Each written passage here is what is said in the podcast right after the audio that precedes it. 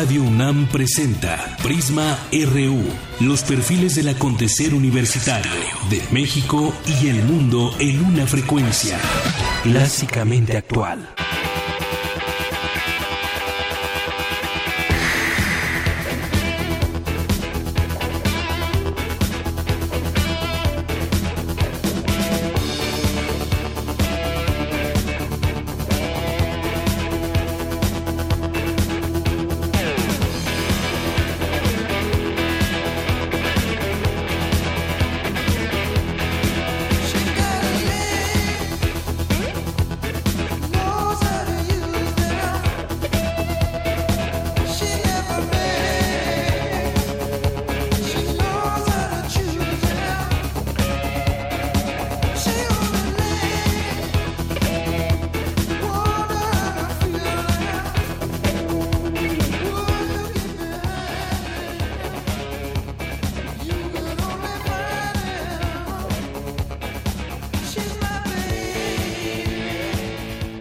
Buenas tardes, bienvenidos a Prisma RU por el 96.1 de FM en Radio UNAM.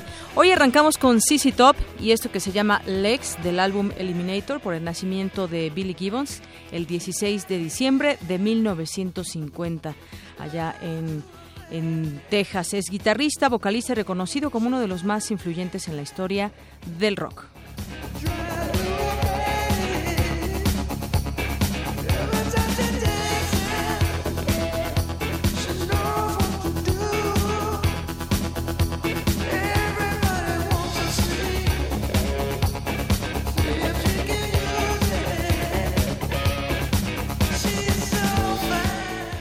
Se lo adelantábamos hace unas horas en un UNAM Global unam.mx, eh, parte del avance informativo de lo que tendremos hoy en el programa y entre otras cosas pues seguiremos platicando del Premio Nacional de Ciencias y Artes porque ya también pues conocemos el de el Premio Nacional de Artes y Literatura que eh, obtuvieron Elsa Cross en literatura, Gabriela Ortiz en Bellas Artes, Aurelio de los Reyes en Historia y Filosofía y Manuela Cecilia Lino en Tradiciones Populares. Hoy estaremos platicando más adelante con Elsa Cross y le diremos, diremos parte de su trayectoria y bueno, pues muy merecido este premio nacional y pues eh, está de manteles largos la UNAM con seis de estos premios nacionales.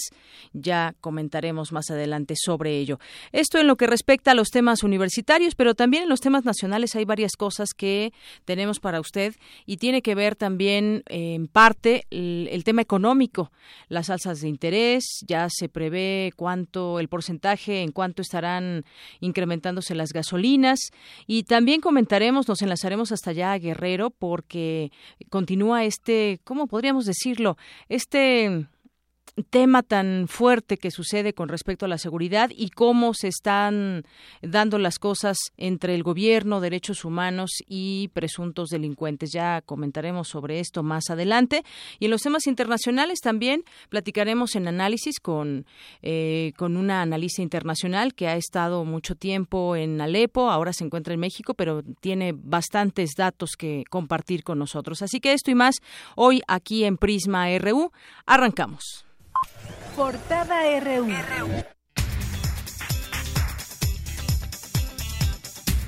Hoy viernes 16 de diciembre de 2016, en nuestra portada universitaria, el rector de la UNAM, Enrique Graue, aseguró que el arribo de Donald Trump será un reto importante para nuestro país. Anunció que mantendrá la comunicación con universidades norteamericanas para conocer las necesidades de los estudiantes mexicanos. Con inteligencia, con valor, sin sensación como como a veces lo percibe uno de temor. Mucho tiempo no tuvimos tratado de libre comercio y crecimos muy bien. No tenemos por qué suceder distinto. Todos ellos están regulares en su calidad migratoria. Y lo que hemos venido trabajando y hablando con algunas universidades extranjeras, de hecho concretamente con la Universidad de Arizona, lo hicimos el día de ayer, buscar alguna forma de solidaridad hacia estos jóvenes, en donde si efectivamente existen problemas podamos recibirlos. Y lo que le comentaba hace un momento de la UNAM son seis de los ocho premios nacionales de ciencias y de artes, literatura y literatura 2016. Y más adelante tendremos una entrevista con la doctora Elsa Cross.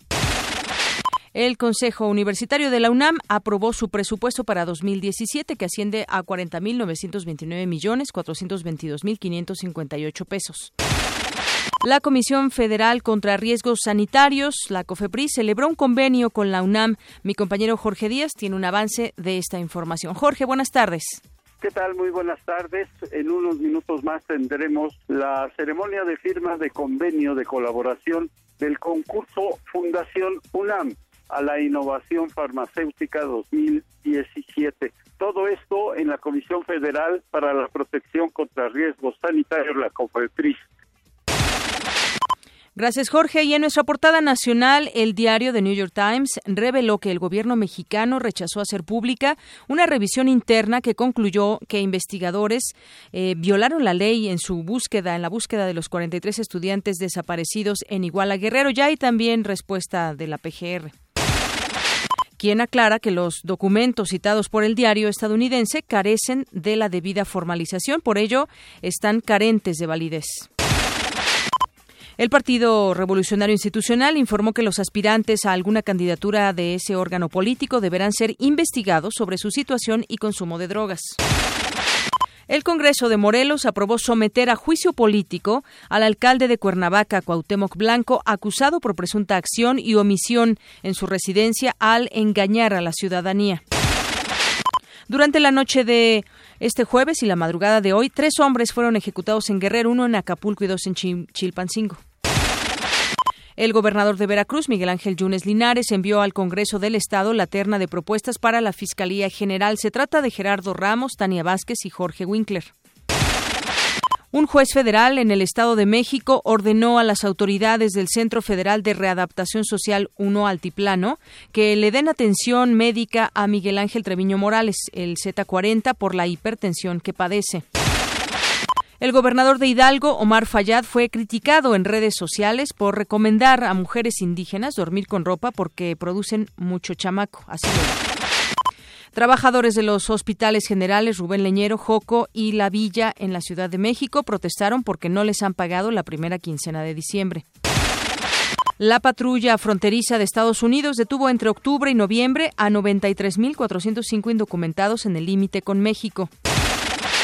Hoy, en nuestra portada de Economía y Finanzas, el Banco de México aumentó la tasa de interés interbancaria en 50 puntos base a 5.75% desde el 5.25% previo. También ajustó a la baja su expectativa para el Producto Interno Bruto del próximo año de 1.80 a 1.70%. El Servicio de Administración Tributaria estimó que la recaudación durante el próximo año aumentará en un 16.6%. La producción minero-metalúrgica del país se contrajo en octubre un 6.1% a tasa interanual. El Banco Mundial se comprometió a destinar 75 mil millones de dólares en tres años a los países más pobres del mundo como parte de un plan de refinanciamiento. Seis de cada diez trabajadores laboran en la economía informal sin protección social, según la última encuesta del INEGI sobre el tema. Mi compañera Ruth Salazar nos tiene un avance de esta información. ¿Qué tal, Deyanira? Buenas tardes. El académico de la UNAM, Jesús Sánchez, analizó el estudio del INEGI sobre el mercado informal de la economía. Más adelante, los detalles de la información. Gracias. Y hoy, en nuestra portada internacional, el presidente electo de Estados Unidos, Donald Trump, anunció que nombrará como embajador de Estados Unidos en Israel al abogado David Friedman, quien apoya los asentamientos israelíes en territorios palestinos. Rusia calificó de indecentes las acusaciones de Estados Unidos sobre presuntos ciberataques durante las recientes elecciones presidenciales con el objetivo de influir en sus resultados. El Papa Francisco reunió al presidente de Colombia, Juan Manuel Santos, y su principal rival político y exmandatario, Álvaro Uribe, para dialogar sobre el acuerdo de paz con las FARC. El gobierno sirio suspendió la operación de evacuación de rebeldes y civiles de la ciudad de Alepo. Sobre la caída del Alepo rebelde, mi compañero Antonio Quijano entrevistó a un especialista de la UNAM. A continuación nos tiene un avance de esta información. Adelante, Toño. ¿Qué tal, Deyanira? Buenas tardes. En entrevista con Prisma RU, el internacionalista y experto en estudios de Oriente Medio, Moisés Garduño, consideró que la reconquista de Alepo por parte del ejército sirio representa un punto de inflexión en la guerra civil internacionalizada. En unos momentos, más información. Gracias. Y nos vamos a un avance de la información de cultura con Tamara Quiroz. Tamara, buenas tardes. Buenas tardes, Deyanira y estimado auditorio. Hoy recordamos el natalicio de la artista española Remedios Varo. También tendremos información del cierre de temporada de la Orquesta Juvenil Universitaria Eduardo Mata. Y tenemos también un avance de la información deportiva con Eric Morales. Eric, adelante, buenas tardes. Hola Deyanira y amigos de Prisma RU. El plantel del Club Universidad Nacional realizó esta mañana los exámenes médicos rumbo al torneo Clausura 2017. Además, la escudería Mercedes anunció que será hasta enero cuando dé a conocer quién será el reemplazo del expiloto de Fórmula 1 Nico Rosberg. Y un equipo chino pagaría 500 millones de euros por los servicios del argentino Lionel Messi. Esta y otra información más adelante. Gracias, Eric. Campus RU.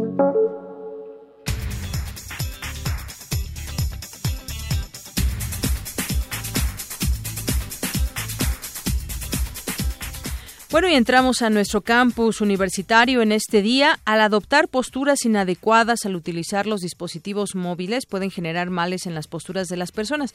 Yo imagino que es cuando ya los utilizamos por muchas horas seguidas y tiempos bastante largos durante mucho, muchos meses, incluso años. Hay que tener cuidado con, con las posturas que adoptamos al utilizar todos estos aparatos. Mi compañera Virginia Sánchez nos tiene información al respecto.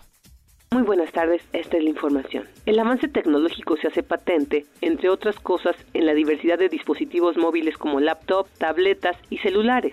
Para algunos, la apología de su uso e importancia estriba en la facilidad para la comunicación, tema controversial, pues hay quienes opinan lo contrario. Sin embargo, a nivel científico hay una tesis que demuestra una desventaja para la salud.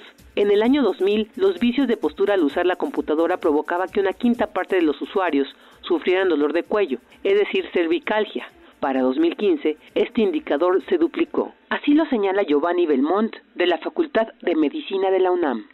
Los problemas de salud, tanto en columna cervical, lumbar y en hombros, han aumentado con el uso de nuevas tecnologías. Hay artículos norteamericanos que nos indican que los problemas en estas regiones han sufrido un aumento de incidencia importante. En el año 2000 se decía que el 20% de las personas que utilizaban estas tecnologías por tiempo prolongado o por malas posturas podían presentar problemas en estas regiones. Y estadísticas más recientes del año 2015 nos están marcando que esta incidencia aumentó hasta un 42%, lo que es un poquito más del 100% de incremento. Esta situación se ha agravado sobre todo como consecuencia del uso de laptops, tabletas y celulares, al obligar al usuario a adoptar una postura inclinada de hasta 30 o 45 grados. ¿A qué se debe todo esto?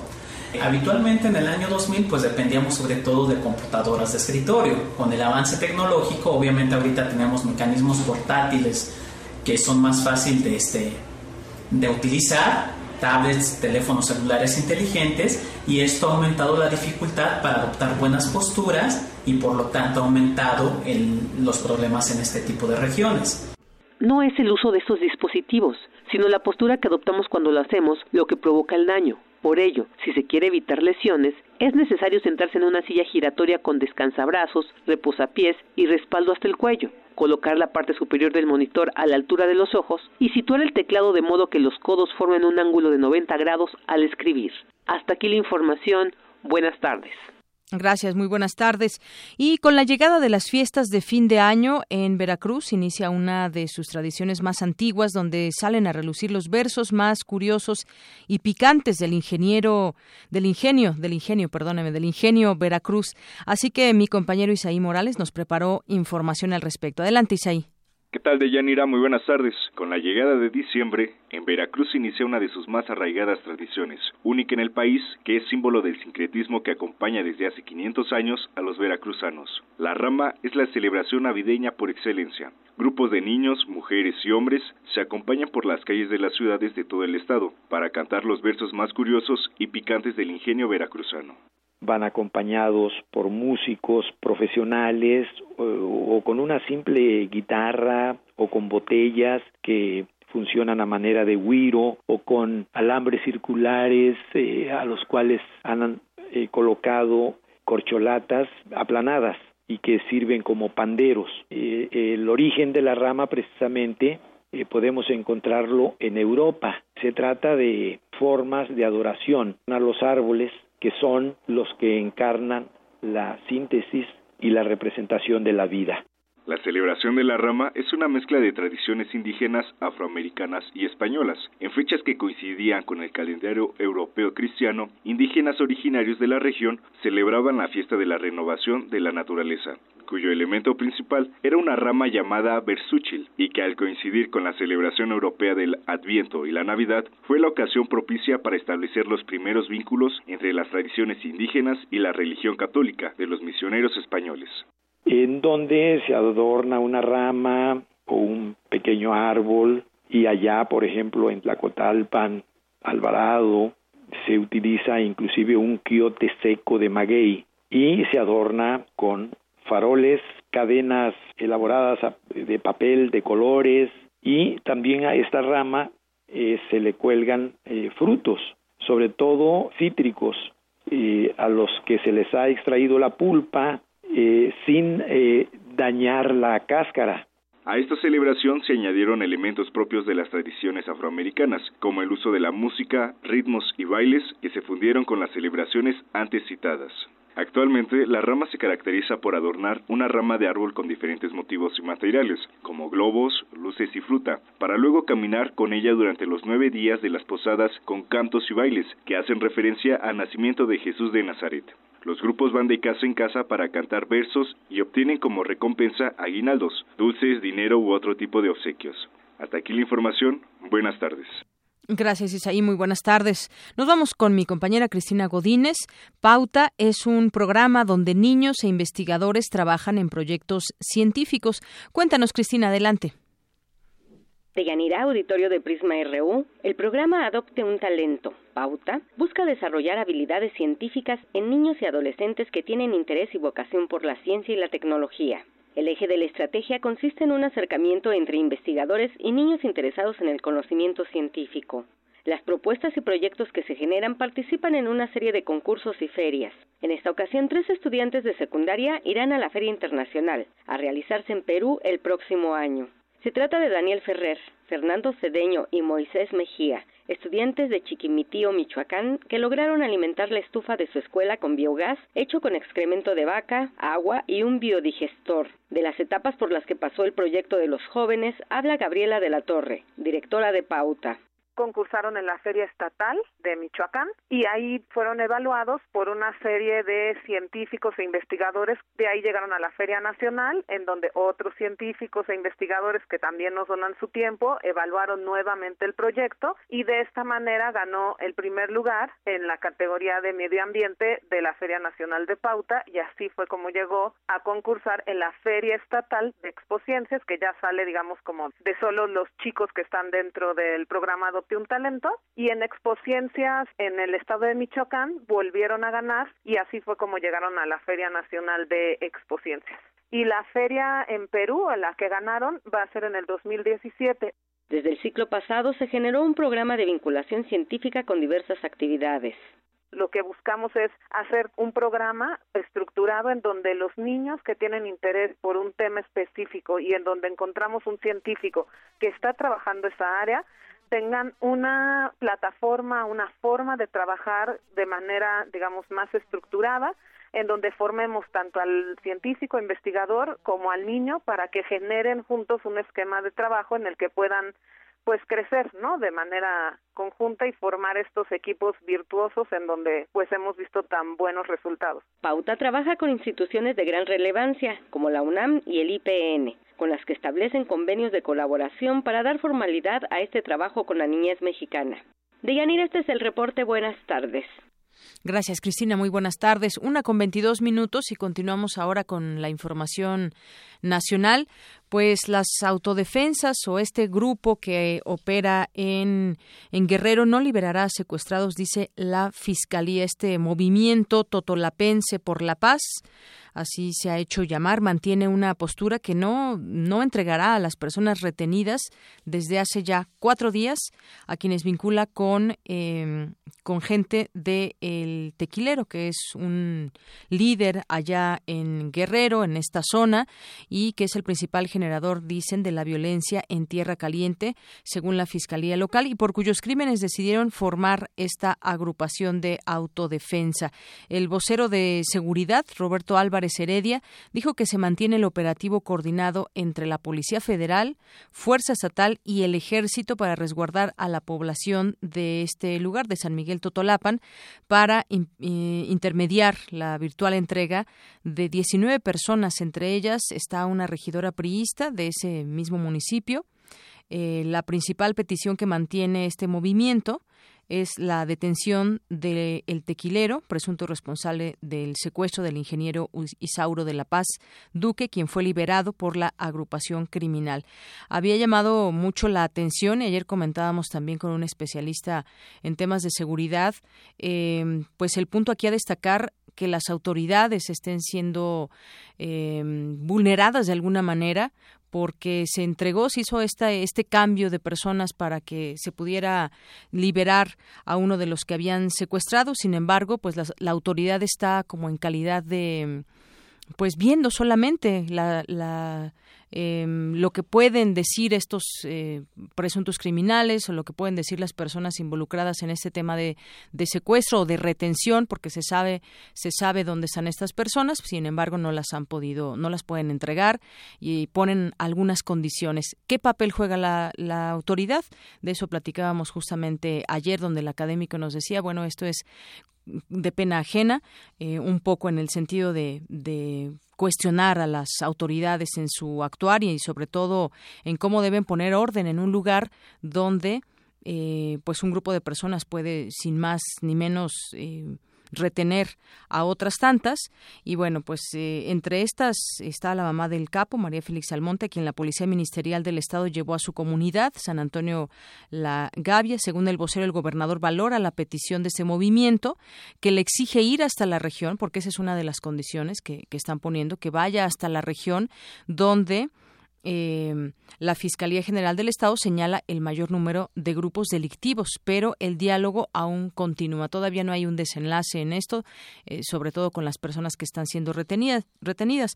La Policía Estatal habló ayer con integrantes de la eh, autodefensa, incluso la Policía Federal sobrevoló un, en un helicóptero eh, en el que serían trasladados los retenidos para que la Fiscalía determinara su situación legal, pero el operativo no progresó. Desde hace tres días se mantiene eh, este grupo de personas también de la Comisión Estatal de Derechos Humanos y funcionarios del Gobierno del Estado que pretenden, a través del diálogo, que el movimiento entregue a las personas retenidas.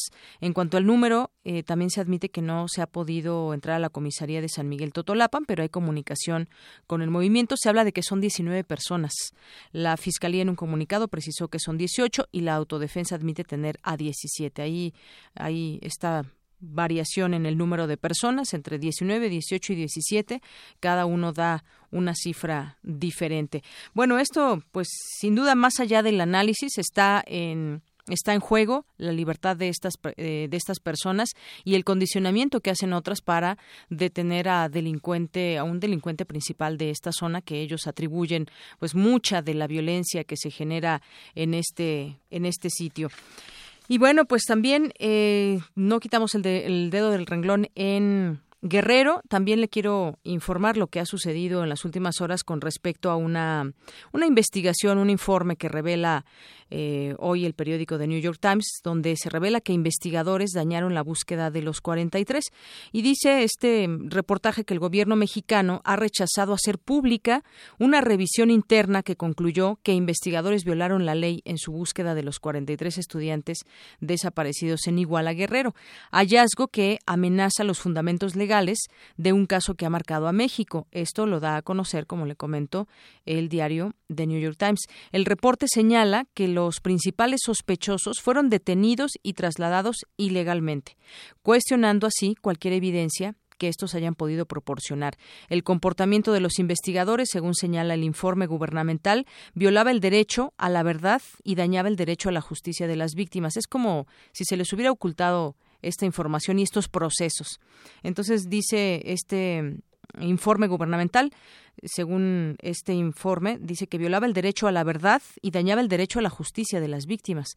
De acuerdo con el diario estadounidense, el reporte interno proporciona la primera evidencia desde el interior de la Procuraduría General de la República que muestra cómo el caso fue mal manejado. Pero ya hay una respuesta de parte de la propia Procuraduría General de la República, quien desestima este texto que publica el New York Times y afirma que la dependencia que la dependencia ocultó investigaciones del caso Iguala al señalar que los archivos obtenidos por el diario son parte de un proyecto y no de un documento oficial. Esa sería la diferencia a la, que atribuye la PGR que son parte de un proyecto, no de un documento oficial, y textualmente citan que cualquier documento que pudiera existir y que se hubiese difundido por medios no oficiales, en el que se hagan referencias a las evaluaciones practicadas sobre expedientes relacionados con la desaparición de los estudiantes normalistas, en tanto no sea debidamente formalizado, se trata de un simple proyecto con el carácter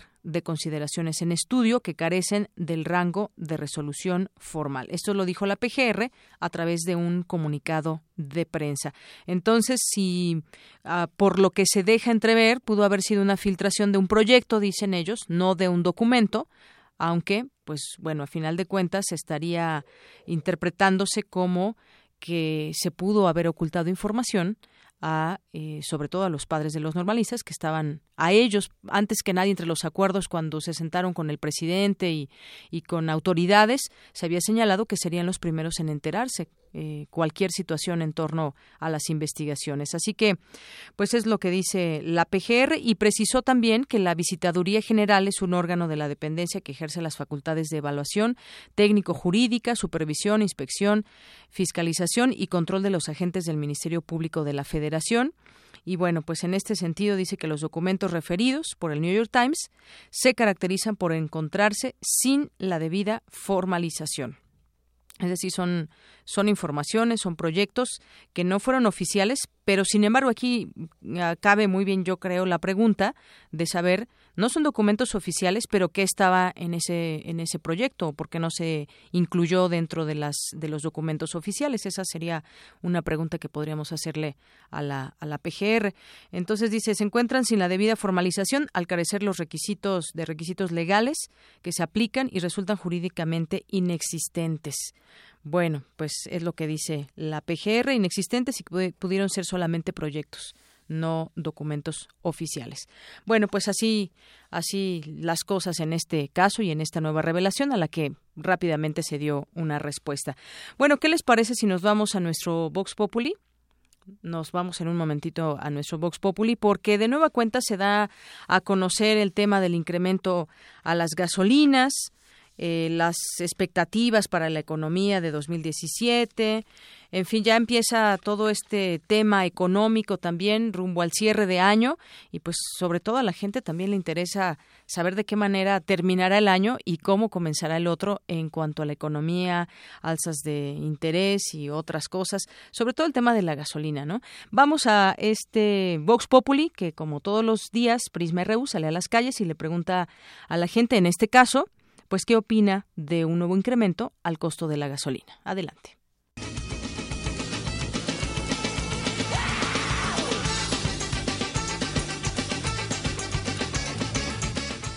Siempre está subiendo, siempre, siempre va a afectar al público general. No hay este algo que nos ayude, no sé cómo controlan, la verdad. De todos modos, este, a que afectan siempre es al ciudadano común. Lo que pasa es que el gobierno nunca dice la verdad.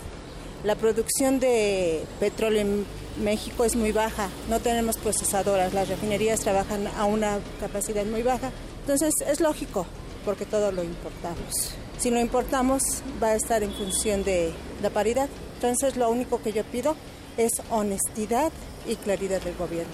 Es un gobierno corrupto, un gobierno de telenovela con este presidente y con todo lo que ha sido el PRI cualquier aumento en la gasolina afecta a todos, a todos quienes de alguna manera utilizamos ese hidrocarburo para el movimiento y la economía se mueve a través de ellos, de modo que amas de casa lo ven reflejado en, en las compras diarias, quienes utilizan el vehículo pues también. Cada año sube y ahorita más y luego con lo de Estados Unidos yo creo que peor. Se viene una buena crisis para todos.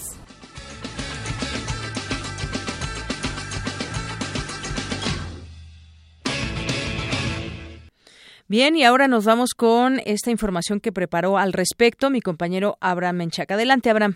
Así es, Deyanira, buenas tardes. Debido a la liberalización en el precio de la gasolina, empresarios gasolineros revelaron que la nueva metodología contempla ajustes en periodos cortos, iniciando semanalmente y posteriormente a diario, por lo que la Organización Nacional de Expendedores de Petróleo y la Asociación Mexicana de Empresarios Gasolineros prevén que la gasolina registre un incremento de entre 8.6 y 15% durante el próximo año. La gasolina magna, que ahora se vende en 13 pesos con 98 centavos por litro, puede variar entre 15 y 16 pesos en 2017. La premium, que se cotiza en 14 pesos con 81 centavos, va a oscilar entre 16 y 17 pesos el siguiente año, mientras que el diésel, que se comercializa en 14 pesos con 63 centavos, se va a ofrecer entre 15 y 17 pesos. Para el doctor José Nabor Cruz Marcelo, académico del Instituto de Investigaciones Económicas del UNAM, el precio para transportar el combustible determinará el precio final. Evidentemente, la causa principal va a ser que mientras mayor distancia haya de la ciudad o el municipio de la zona donde esté llegando la gasolina, pues mayor va a ser el costo de transportación y probablemente mayor sea el aumento en el costo de la gasolina que se está ofreciendo. Cabe recordar que nuestro país ya está importando más de la mitad de la gasolina. El último reporte de la Secretaría de Energía nos habla de que estamos importando el 51% de la gasolina y diésel que consumimos como país. Entonces, es evidente que la mayoría de esta gasolina importada entra por la parte del Golfo, Tampico, Veracruz. Entonces, probablemente los municipios y ciudades que estén eh, eh, eh, en esta región no tengan un gran aumento en ese costo de traslado, pero las zonas más alejadas, reitero, pues van a tener este un aumento un poco mayor.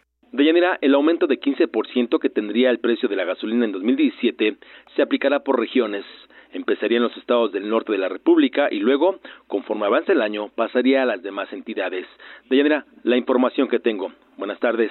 Gracias, Abraham. Muy buenas tardes. Y bueno, ya que estamos en estos temas de números y de economía, pues también habrá un alza en las tasas y esto pega al consumo y al crédito. Este incremento busca supuestamente contrarrestar las presiones inflacionarias adicionales, pero también sin duda pega al bolsillo. Mi compañero Isaí Morales nos preparó la siguiente información. ¿Qué tal, Deyanira? Muy buenas tardes. La iniciativa privada estimó que el encarecimiento del crédito ante el aumento de 50 ante el aumento de 50 puntos de las tasas de interés de referencia, pone en riesgo el desarrollo de programas productivos de las empresas y se traduce en un costo financiero más elevado. En tanto, analistas financieros consideraron que la decisión del Banco de México al aumentar las tasas de interés podría afectar el consumo, la inversión y el costo de los créditos de los consumidores. De acuerdo con el Banco Central, el incremento busca contrarrestar las las presiones, las, las presiones inflacionarias adicionales. Sin embargo, para la calificadora para la, sin embargo, para la calificadora Moody's Analytics Bien, bueno, pues parte de lo que de lo que pasa en este tema del alza en las tasas, el consumo, al crédito, como le decía, lo que se busca es contrarrestar las presiones inflacionarias adicionales, pero la tasa de interés bancaria fue elevada ayer a 5.75%, se lo comentábamos. Este ha sido el quinto avance en el año y el director para América Latina de Moody's Analytics, que es Alfredo Coutinho, dijo que al subir la tasa de referencia en el mercado de crédito mexicano, pues aumenta el costo financiero de quienes tienen un crédito de consumo hipotecario o automotriz. Y añadió que también aumenta la tasa de la deuda del gobierno, como CETES y bonos, con lo cual las presiones para las finanzas públicas se elevan. Para Eduardo Loría, también quien es catedrático de la Facultad de Economía de la UNAM, subir la tasa no reducirá la oferta de crédito, pero el costo de financiamiento de capital de trabajo se incrementará. Sí, evidentemente, pues todo este tema de las eh, alzas en las tasas eh, quizás no reduce la oferta de de crédito, se siguen ofertando, pero pues esto cuesta más caro a final de cuentas para el consumidor. Es la una con 37 minutos y bueno, en un momento, en un momento más vamos a retomar la, la información de allá de Guerrero. Eh, es interesante también conocer cómo se vive de cerca allá. Vamos a hacer contacto más adelante con un periodista, con Juan Angulo, quien es director del periódico del Sur por, eh, pues son varios temas, en realidad son varios temas. Está el enfrentamiento de normalistas y el ejército. Ellos traen, ayer platicábamos con con eh, Felipe de la Cruz, quien es padre de los vocero de los de los padres de los estudiantes desaparecidos y entonces él nos platicaba que va a haber una serie de acciones, sobre todo informativas y ya tienen delineada una agenda de lugares, de sitios donde van a estar informando a la gente y culminará el 28 de diciembre, culminará eh, con una misa en la Basílica de Guadalupe, nos había comentado el día de ayer. Esto por una parte, está el intercambio de rehenes allá en Totolapan como comentábamos hace un momento. El tema de las autodefensas también vuelve a, surgir este tema. Eh, ya lo comentábamos en, con sus características allá en Michoacán, pero ahora también se está dando este fenómeno. Y bueno, yo creo que cada lugar tiene sus características, sus, eh, sus eh, formas también de tratar de que llegue la seguridad. Lo, lo que hemos escuchado aquí también es que la gente lo que quiere es tener seguridad, esté el ejército o no en las calles. Y bueno, también el caso Aguas Blancas cumple 20 años. Sin duda es importante no olvidarnos de estos hechos que se han suscitado todos estos que les menciono allá en Guerrero. Bueno, en un momento más a ver si ya nos todavía no nos contesta, ¿verdad? No no nos contesta Juan Angulo, director del periódico El Sur, que pues ha estado muy atento a todo esto como reportero, como periodista, ha estado cubriendo toda esta zona y pues eso quisiéramos conocer también un poco lo que lo que suceda en este en este sentido. Pero bueno, en otras cosas le informamos también acerca de, mm, bueno, más adelante también platicaremos del Premio Nacional de Ciencias y Artes 2016, porque pues son seis premios de estos premios van para la UNAM. Y bueno, también en otras cosas estaremos, eh, le platicaremos sobre eh, los temas internacionales también en un momento más, donde ya fíjense esta nota que acaba de salir hace un rato, el equipo de transición del presidente electo de Estados Unidos dice que pues ya están revisando el trazado del muro. Pero yo regreso con este tema que vale la pena comentar porque ya también tiene habla al respecto el equipo de transición parece que va en serio esto de, de Donald Trump y, y, el muro, que en algún momento pensábamos que se iba a suavizar el discurso y las acciones, pero pues ya revisan, ya revisan el trazado de este muro. Ahora sí ya está, qué bueno que ya está con nosotros Juan Angulo, director del periódico El Sur. ¿Qué tal? Juan, muy buenas tardes, bienvenido. Sí, sí, eh, Deyanira, buenas tardes, aquí a tus órdenes. Bueno, yo sé que son varios temas que platicar y entre ellos está este que pues se mantiene todavía en alerta las autoridades eh, policíacas, al ejército, derechos humanos, el tema de los secuestrados o los retenidos allá en San Miguel Totolapan. Platícanos un poco, Juan Angulo, pues lo que implica esto. Hemos tratado de analizar este tema y el papel también que desempeñan sobre todo las autoridades. Cuéntanos desde tu punto de vista cómo, cómo está esto, qué está sucediendo en esta zona. Sí, sí, eh, San Miguel Totolapan es uno de los nueve municipios de la Tierra Caliente de Guerrero que se ubican en las márgenes, en ambas márgenes del río Balsas y que colindan con el sur del Estado de México, con Tlatlaya, por ejemplo, que muy conocido por el asunto este del ejército que abatió ahí a delincuentes y eh, con Michoacán, con el estado de Michoacán. Eh, en, en esta región, en este municipio, San Miguel Totolapan y sus vecinos Ajuchitlán y Arcelia, desde principios de este año eh, se supo public de, la operación pública de un grupo que tenía como modus operandi hacer secuestros masivos de, de personas y comenzó este esta práctica con el secuestro de 21 eh, personas que asistían a una boda en eh, el municipio de Arcelia.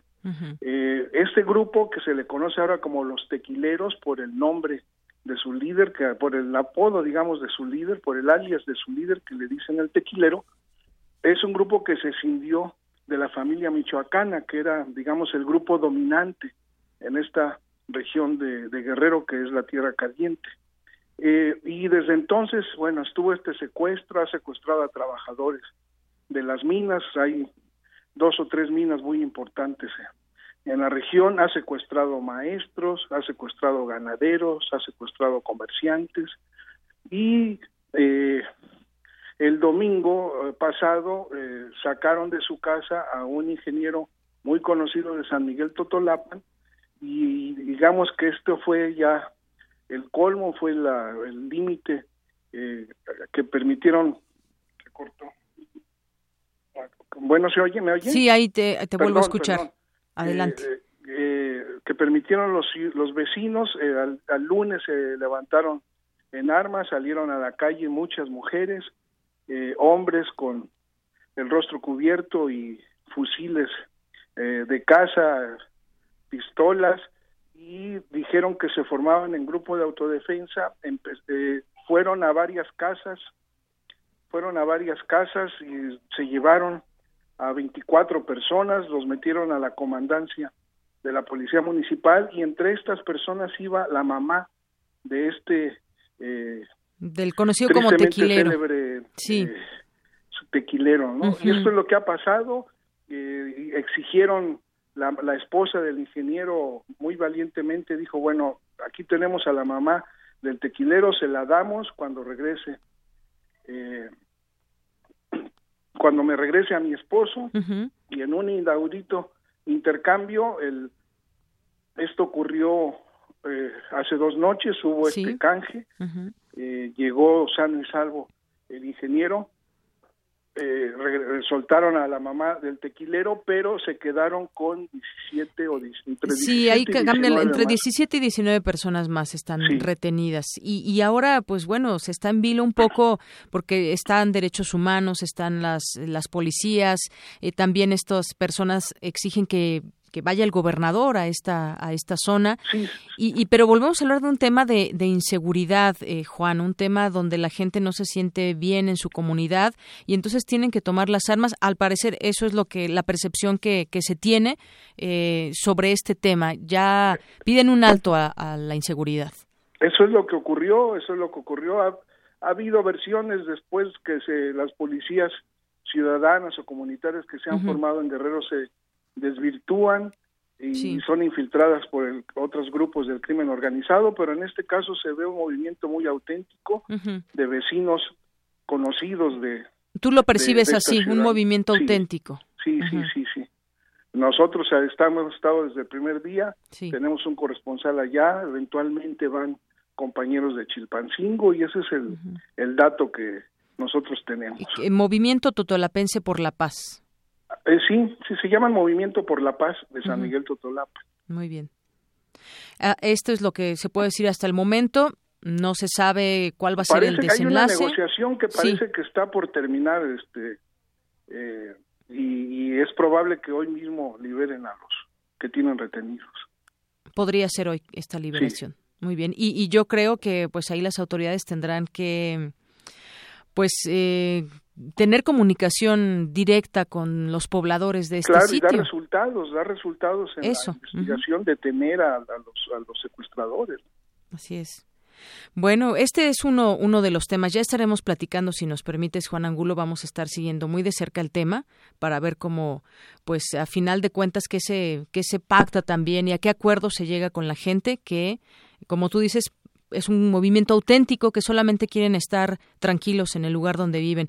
Hay, hay otros temas, tiene que ver también con lo que pasó con los normalistas y en, en este batallón, un, un, asunto ahí que hicieron de lanzar cohetones y demás. Ellos van a ir por varios lugares también de Guerrero, del Estado de México, hasta llegar aquí. ¿Esto cómo, cómo ¿Cómo se ve también allá más de cerca en Guerrero todo este? Bueno, pues es una. Eh, eh, hacía tiempo que no hacían estas acciones radicales. En septiembre hicieron destrozos en el ayuntamiento de Iguala, pero en Chilpancingo, en el Palacio de Justicia, pero no en Iguala. Y, y, hace tiempo que no hacían estas acciones radicales en, En, en Chilpancingo señalan que es parte de su plan de acción porque estamos cerca de que se cumpla un año más, un mes más. Un mes más. El 27 mes de lo que ocurrió en Iguala, pero pues habría que ver, estamos ya casi entrando en vacaciones, empiezan la llegada de los turistas, yo creo que yo creo que serán ellos el movimiento medirá esta situación para sí. para ver si le conviene seguir con estas acciones o hacer un, una pausa para el año próximo. Muy bien, Juan. Y por último, yo te preguntaría, son 20 años del caso Aguas Blancas, ya el gobernador de Guerrero dijo que se han atendido las recomendaciones de derechos humanos y bueno, recordar que en 1995 fueron asesinados 17 campesinos por policías estatales. Sí, Juan, te decía Ah. que recordar es los 20 años también de Aguas Blancas. Ah, sí, bueno, lo nuevo ahí es que hace unos días, el, el- en una reunión privada con el gobernador, se eh, indemnizó a algunos de los familiares de, de las víctimas de Aguas Blancas. Eso es, digamos, lo, lo, lo nuevo. Lo nuevo Eh, Ellos habían caso. estado insistiendo, fíjate, 20 años después se logra esto que debió haber sido eh, conseguido de inmediato, ¿no? Así es. Bueno, pues eh, Juan Angulo, me resta nada más agradecerte esta participación y que nos hables un poco sobre todo de ese de ese tema de que está sucediendo allá en San Miguel Totolapan. Muchas Sí, gracias. cómo no estamos a la orden de Yanira. Hasta luego, buenas tardes. Sí, buenas tardes. Juan Angulo, director del periódico El Sur. Una con 48 minutos. Prisma RU. Programa con visión universitaria para el mundo. Arte y cultura.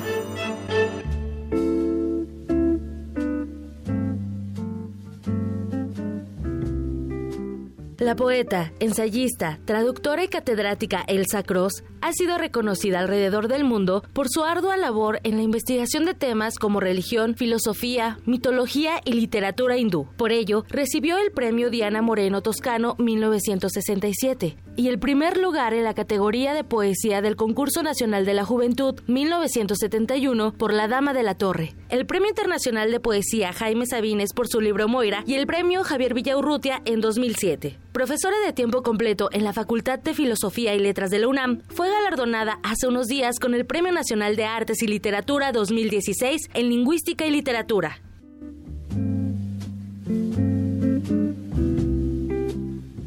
Deyanira, muy buenas tardes. Buenas tardes, adelante Tamara, ya estamos en la sección de cultura. Ya lo escuchamos bien, el Premio Nacional de Ciencias, Arte y, Artes y Literatura se otorga a quienes contribuyen a enriquecer el acervo cultural del país.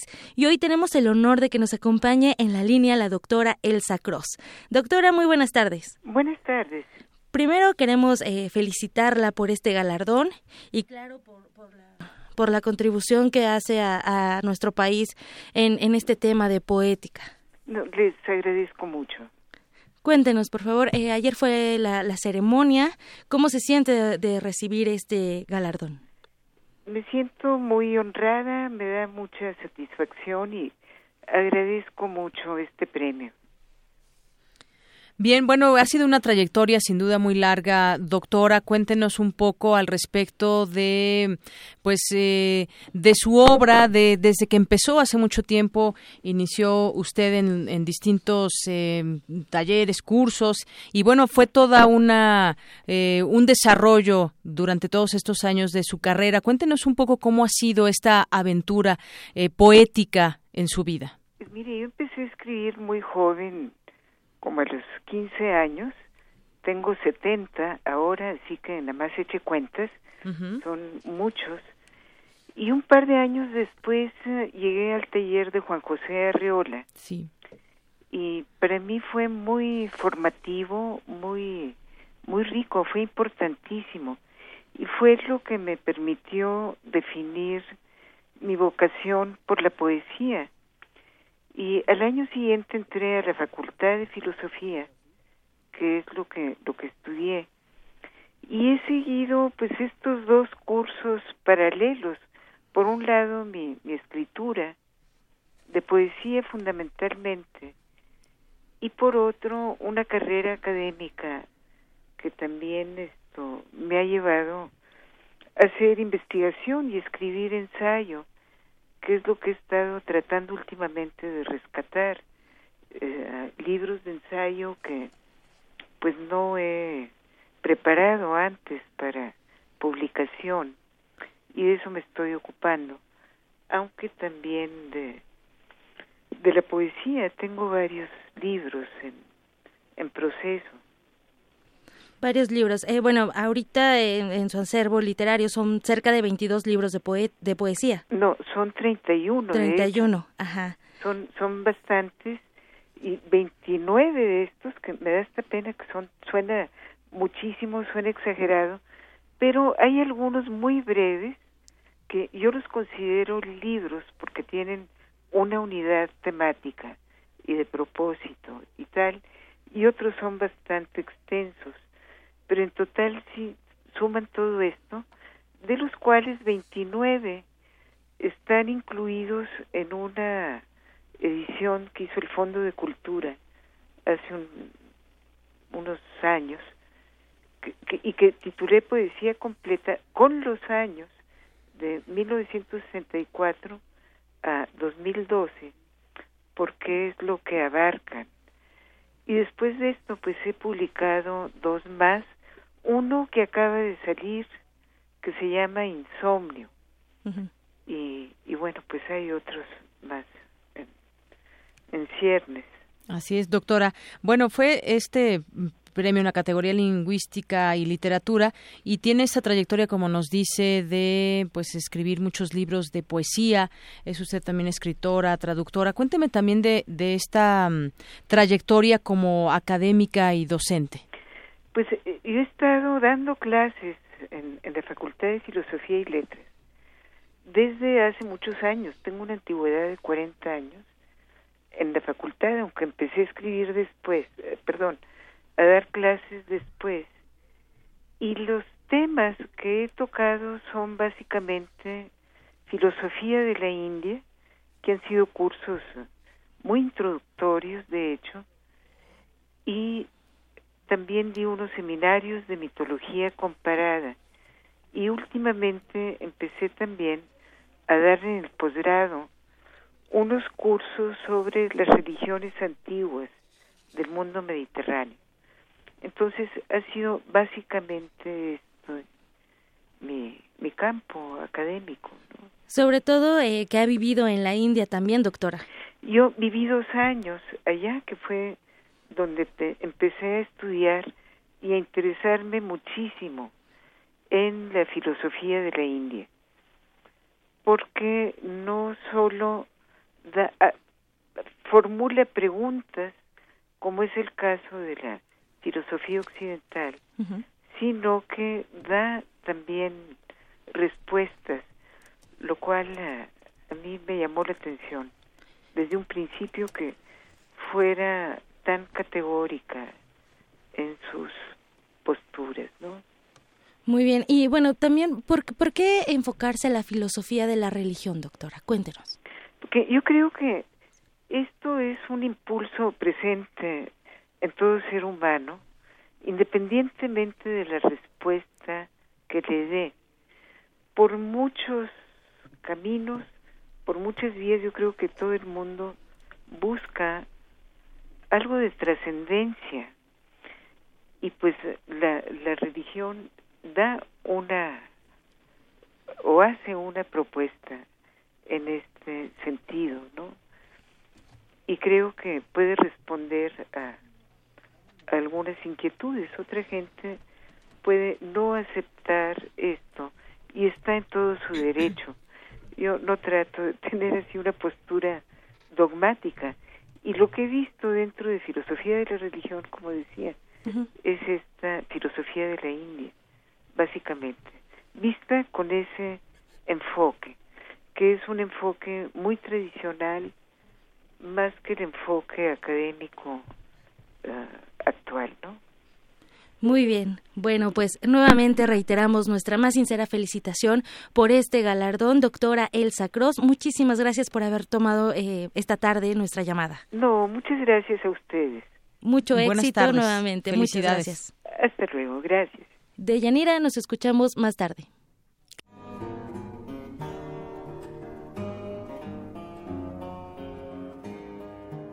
La novelista británica Jane Austen, autora de Amor y Amistad, Juicio y Sentimiento, Orgullo y Prejuicio, La Abad de Northanger y Mansfield Park, nació el 16 de diciembre de 1775.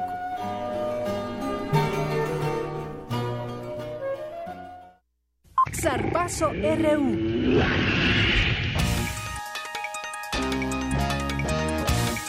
Una con 57 minutos, ya está aquí con nosotros Eric Morales en los deportes. Eric, buenas tardes. Buenas tardes, Deyanira. Y bueno, hoy tenemos información para los seguidores de los Pumas de la UNAM, porque los jugadores del Club Universidad Nacional presentaron esta mañana los exámenes médicos rumbo al inicio del torneo Clausura 2017.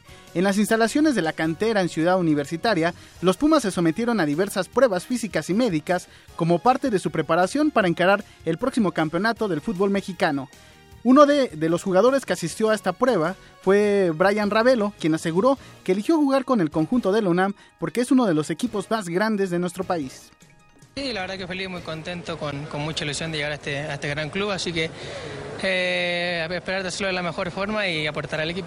Sí, había varios, intereses, pero bueno, desde el primer minuto en que, hablamos con Puma, sabíamos que era un equipo muy grande y bueno, la verdad que desde el primer minuto tomé la decisión de venir acá Puma. El chileno de 22 años agregó que sabe de la responsabilidad que es formar parte de las filas universitarias. Sí, siempre la responsabilidad. Eh, Puma es un equipo muy grande y sin duda que la responsabilidad siempre va a caer en, eh, entre, entre, sus hombros. ¿no? Sí, bueno, soy volante, volante ofensivo, me gusta por izquierda, por derecha, pero bueno, como bien dices tú, el, el técnico al que decide y él verá dónde me puedo acomodar de la mejor forma. Además, se dio a conocer el calendario de partidos de preparación que tendrá el cuadro de la UNAM. El 20 de diciembre eh, jugará contra la sub-20 del equipo en la cantera. También el 23 de diciembre jugará un partido amistoso contra Santos. El 28 de diciembre enfrentará a Querétaro en Ciudad Universitaria. Y el 31 de diciembre jugará contra la segunda de Pumas. Y bueno, en otra información, según el medio británico Sky Sports, el equipo chino Hebei Fortune estaría dispuesto a pagar 500 millones de euros por los servicios del futbolista argentino Lionel Messi. El conjunto asiático no tendría problema en pagarle al actual delantero del Barcelona alrededor, alrededor de 100 millones de euros anuales. La escuadra china tiene como entrenador a Manuel Pellegrini y ya cuenta con el argentino Ezequiel Avesi entre sus filas. Pues una cantidad pues que difícilmente rechazaría un futbolista ¿Cuánto? A ver, ¿cuánto? Dime otra vez. 500 millones de euros. Sería sin duda pues el traspaso más caro de la historia. De la historia. Y, y, sí, y sí. Lionel Messi se llevaría anualmente 100 millones de euros eh, solo por el contrato, uh -huh. sin contar con la publicidad, que supongo que en China pues no le irá nada mal con con este los patrocinadores. Qué bárbaro, ¿eh? de, de, admirarse como, como jugador y bueno, también nos da pauta a entender también cómo se dan las cosas en el fútbol en cuanto a cantidades de dinero, cuánto puede costar un jugador, el mejor del mundo, podríamos decir. Yo creo que está entre los dos mejores del mundo. Entre los dos Ahorita, mejores del ahora, mundo. con este año que ha tenido un año difícil, pues no sé si sea el mejor del mundo, pero sí, sí ha estado por lo menos en, durante los últimos ocho o diez años entre lo, los mejores del mundo. Muy bien. Y bueno, en otra información te comento que la Federación Europea de Fútbol declaró no estar de acuerdo con la propuesta del presidente de la FIFA, Jan Infantino, de ampliar el número de países participantes en los mundiales, el cual pasaría de 32 a 48 naciones. Alexander Seferin, líder de la UEFA, declaró que contar con 48 selecciones podría ocasionar problemas de organización. Recordemos que Jan Infantino, presidente de la FIFA, declaró que pues le gustaría que para 2026 aumentara el número de participantes a 48 selecciones, algo muy pues muy eh, ambicioso porque si tomamos en cuenta que son 200 las selecciones, alrededor de 200 que forman la FIFA, estaremos hablando de más o menos un cuarto, un cuarto de los países que, que forman la FIFA en un mundial y, y bueno, este mundial también se prevé que se juegue en tres países, México, Estados Unidos y Canadá. Uh -huh. Así que, bueno, pues sin duda eh, es una difícil decisión la que tomarán en, en, enero. En enero se vota si están a favor o no de esta de este aumento de selecciones para el mundial. Muy bien. Y bueno, pues en una hora te tengo más información. Claro que sí, Eric. Muchas gracias. Bueno, ya llegamos a nuestra primera hora de Prisma RU y Ruth Salazar nos tiene un resumen de la información. Ruth, buenas tardes. Gracias, Deyanira. Buenas tardes a ti y a nuestro auditorio. Este es el resumen. En entrevista para Prisma RU, Juan Angulo, director del periódico El Sur, habló sobre la violencia e inseguridad que se vive actualmente en el municipio de Guerrero, San Miguel Totolapan, lo que dio surgimiento, lo que dio a un grupo de autodefensa los tequileros por el nombre de su líder, que por el apodo, digamos, de su líder, por el alias de su líder que le dicen el tequilero. Es un grupo que se cindió de la familia michoacana, que era, digamos, el grupo dominante en esta región de, Guerrero, que es la Tierra Caliente. Eh, y desde entonces, bueno, estuvo este secuestro, ha secuestrado a trabajadores de las minas, hay dos o tres minas muy importantes en la región, ha secuestrado maestros, ha secuestrado ganaderos, ha secuestrado comerciantes. El domingo domingo eh, pasado eh, sacaron de su casa a un ingeniero muy conocido de San Miguel Totolapan y digamos que esto fue ya el colmo, fue el límite Quédense con nosotros. En la segunda hora de Prisma RU hablaremos con Irene Seltzer, editora de la sección internacional en Milenio Diario y especialista en temas de Medio Oriente, sobre el desalojo intermitente de civiles en Alepo, el cual fue suspendido nuevamente este viernes. Hasta aquí el resumen de Yanira. Gracias, Ruth. Vamos a hacer un corte en este momento y regresamos con más información aquí en Prisma RU. Queremos conocer tu opinión. Síguenos en Twitter como arroba PrismaRU.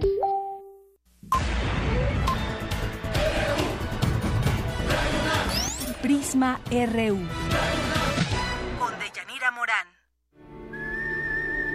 Los consideramos héroes anónimos motivos de orgullo en el campus.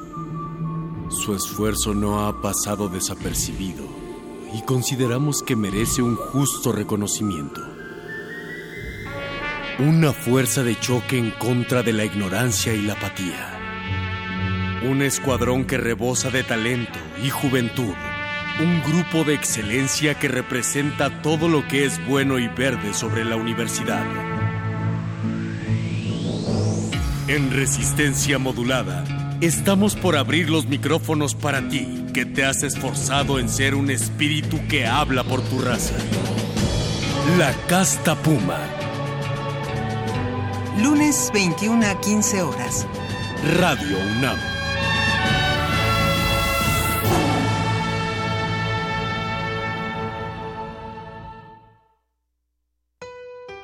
Abrir puertas. Perder el miedo Abrazar lo nuevo. Aprender. Especializarte. Basta que quieras dar el paso. Atrévete con los cursos y diplomados que la UNAM tiene para ti. Ingresa a docencia.tic.unam.mx y lánzate una nueva aventura que cambiará tu vida. Vive plenamente tu vida digital. Dirección General de Cómputo y de Tecnologías de Información y Comunicación, UNAM. En nuestro país, el incremento de embarazos a temprana edad va en aumento. Y no solo eso, cerca de 280 mil jóvenes adolescentes entre los 12 y 19 años de edad se ven obligadas a abandonar sus estudios cada año. En el Partido Verde, impulsamos una ley que pueda garantizar el derecho a la educación de madres jóvenes, otorgando becas y el derecho a guardería, buscando mejorar sus oportunidades de desarrollo y calidad de vida. Partido Verde tras una cruzada de 120 días whatsappeando a Susana, por fin Julio logró probar el aliento de su amada. Su gallardía ante suegros chapados a la antigua y hermanos corpulentos hizo que se hablara de él en los alrededores. Pero ese día, Julio no esperó y no se protegió. Y ahora es leyenda por luchar contra una infección. Julio, cada vez que vas al baño recuerdas que ser valiente también es protegerse. Evita las infecciones de transmisión sexual. Es tu vida, es tu futuro. Hazlo seguro. Visita gov.mx diagonal como le hago. Gobierno de la República. Conoce los relatos de las personas que resisten y reconstruyen la paz. Resiliente. Resiliente. Las voces y miradas de quienes buscan alternativas ante la violencia y la adversidad. Los domingos a las 3 de la tarde por el 96.1 de FM. Radio UNAM. 2016. 100 años del nacimiento de Elena Garro. Es triste decirlo, Pero así sucedió. Y en vez de ir a la escuela agarré camino y me fui anda y anda por la ciudad. En Bucareli me encontré con muchos fugados iguales a mí. Y con disimulo les pregunté, ¿qué hacen? Ellos me miraron de lado y se rieron. ¿No lo ves? Andamos de periodistas. Me contestaron y se pusieron a gritar, ¡Extra! ¡Extra! ¿Andas juido? Me preguntó uno grandote dándome un empujón. La verdad, sí, ando juido. Andamos huyendo, Lola. Fragmento. Hay una elasticidad y una gran capacidad de exhibición de las características psicológicas de los personajes a través de la interacción en sus parlamentos. Genei Beltrán Félix, editor, narrador y ensayista. Elena Garro, 96.1 de FM. Radio UNAM, clásicamente actual. Queremos conocer tu opinión. Síguenos en Twitter como arroba PrismaRU. Bien, continuamos y gracias a las personas que nos escriben a través de redes sociales en Facebook, eh, Jorge, Jorge Valdés, Cintia Zamudio, Guadalupe Ordaz, eh, Pedro Morán, Twitter, en Twitter nos escriben Galán de Barrio, Magdalena González, Andrea González, muchas gracias que están al pendiente de nuestras redes sociales y sobre todo de pues estar en comunicación con nosotros y poder eh, conocer su opinión sobre algunos, algunos temas. Dos con ocho.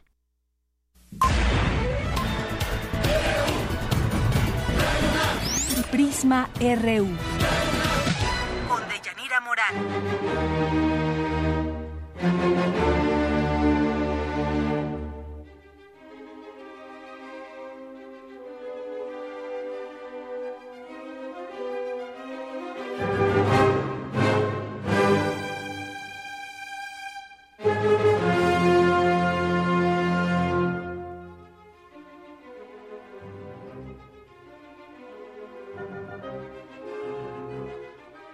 Hace 246 años nació Ludwig van Beethoven, este músico y que pues es considerado como uno de los compositores más preclaros e importantes de la historia de la música y su legado ha influido de forma decisiva en la evolución posterior de este arte.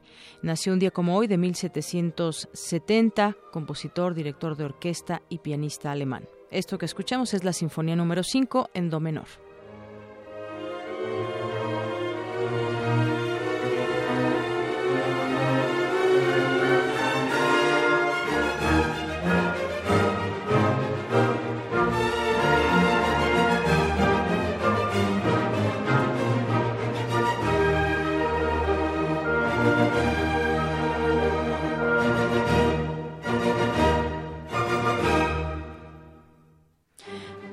Continuamos, dos de la tarde con diez minutos.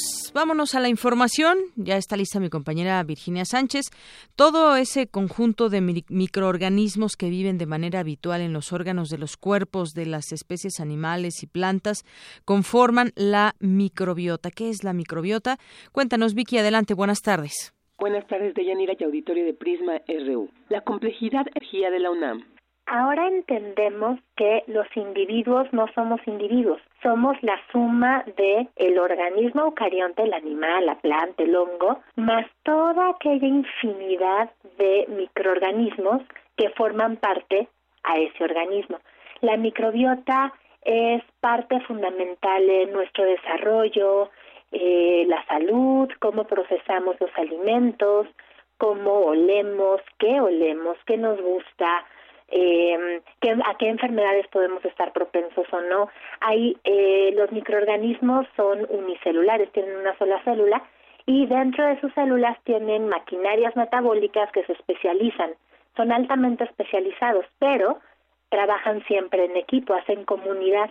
Entonces la microbiota nos ayuda a eh, sobrevivir, a relacionarnos con el ambiente, con el medio entre nosotros. Son parte integral de los organismos. El análisis de la microbiota tiene diversos alcances científicos. La especialista nos detalla algunos de estos campos de investigación, como el de la naturalización de la salud. Estudiar la microbiota ha abierto una serie de preguntas científicas, por supuesto, pero también muy aplicadas, ¿Cómo podemos, por ejemplo, inocular a un bebé que nace vía cesárea y por ende se pierde toda la microbiota del canal vaginal materno? ¿Cómo podemos ayudarlo a adquirir esos microorganismos? ¿Qué consecuencias tiene? En cuestión de salud humana sabemos que los niños que nacen vía cesárea, que hay que decir que nuestro país va entre el 50 y el 70% de los nacimientos, es de los países con mayor nacimiento por cesárea del mundo, hay procedimientos sencillos como hacer un frotis vaginal y cubrir al, al recién nacido con el frotis materno y que los niños que nacen vía cesárea tienen mayor propensión a desarrollar problemas del sistema inmunológico. Y eso tiene que ver con la falta de acercamiento inicial al microbioma materno. La experta señala que conocer la microbiota ayuda a comprender mejor qué son las poblaciones, las comunidades y cómo interactúan a nivel del ecosistema, así como responder preguntas muy particulares de salud. Hasta aquí la información. Buenas tardes. Gracias, gracias a mi compañera Virginia Sánchez. Qué interesantes datos acerca de lo que es la microbiota y para lo que sirve. Y este dato último también de las mujeres que tienen hijos a través de a través de una cesárea, lo que podría ser importante en ese nacimiento con lo que nos explicó ahí la doctora.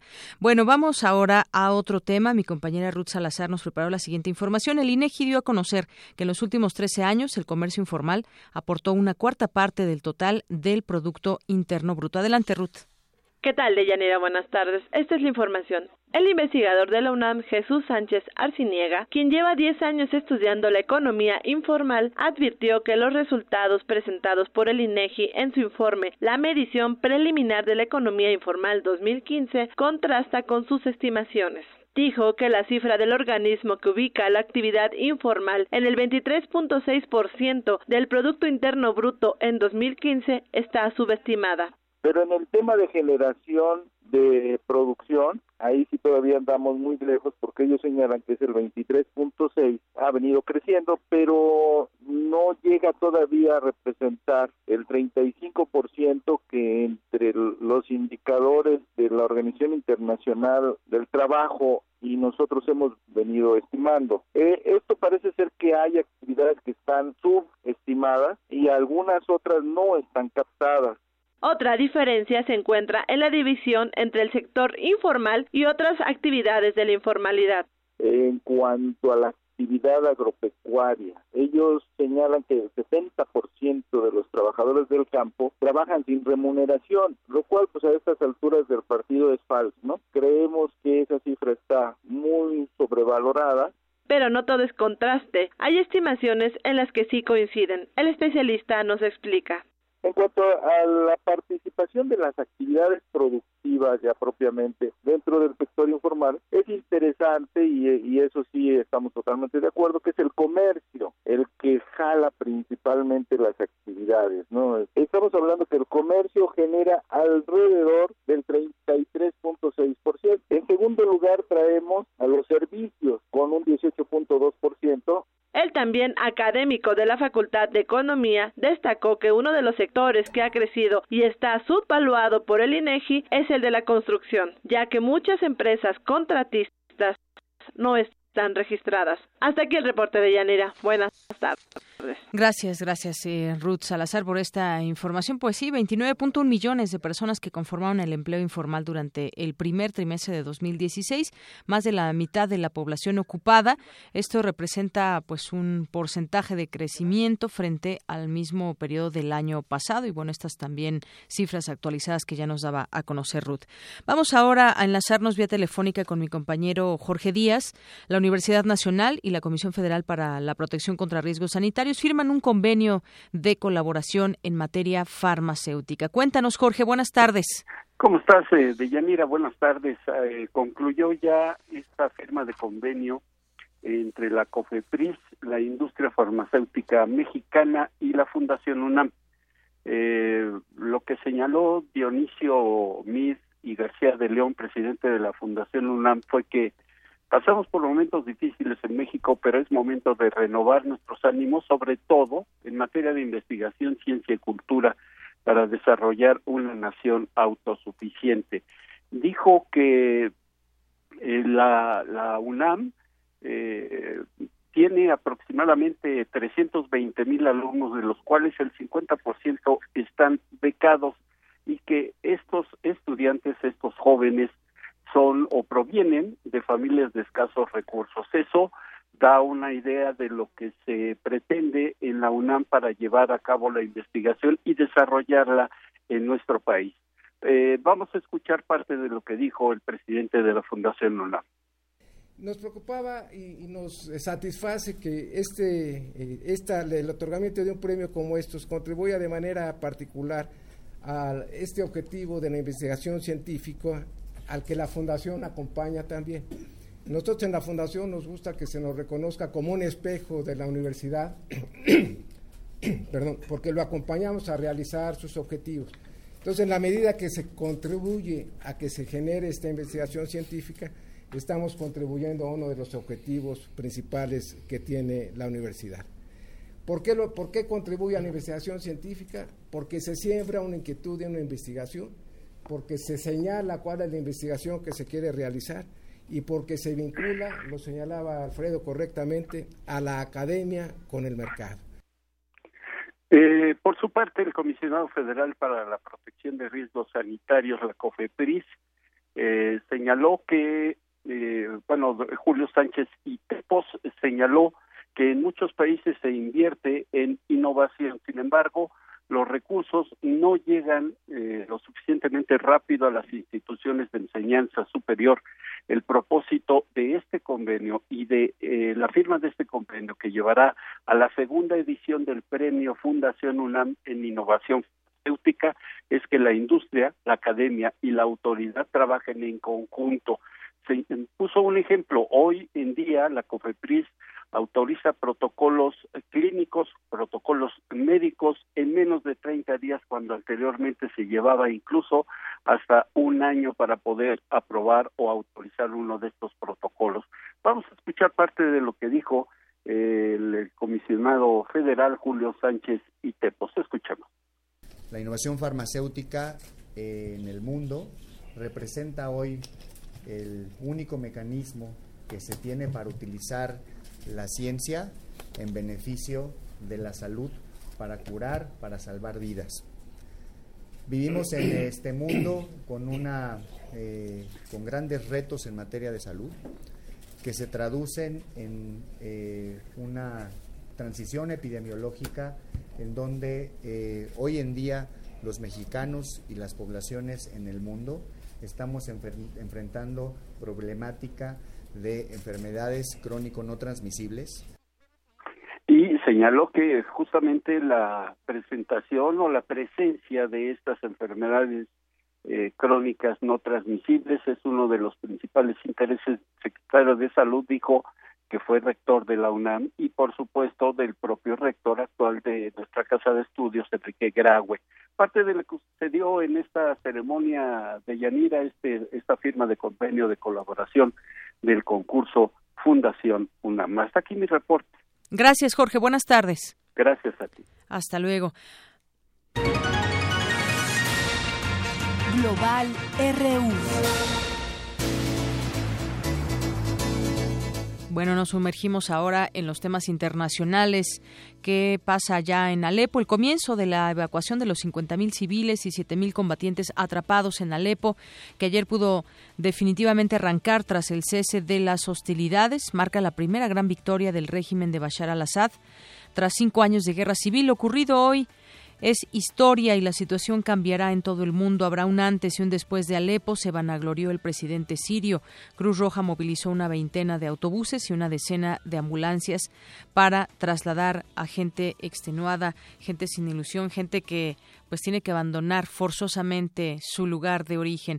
De, nos vamos ahora con la siguiente información que preparó mi compañero Antonio Quijano. La caída del Alepo rebelde representa un punto de inflexión ante la crisis humanitaria que se ha registrado en Siria, considera Moisés Garduño, internacionalista de la UNAM. Adelante, Toño, buenas tardes. ¿Qué tal, Leyanira? Buenas tardes a ti al público de Prisma RU. La reconquista de Alepo por parte del ejército sirio representa un punto de inflexión en la guerra civil en Siria, consideró Moisés Garduño García, profesor del Centro de Relaciones Internacionales de la Facultad de Ciencias Políticas y Sociales y experto en estudios de Oriente Medio. La captura de esta ciudad está detonando una crisis de violencia, una crisis humanitaria muy fuerte, pero esa crisis visibiliza la avance de, de milicias chiitas a, lo largo de Siria, lo cual representa pues un elemento de fortaleza de la alianza entre Rusia, Irán, Hezbollah y el régimen de Al-Assad.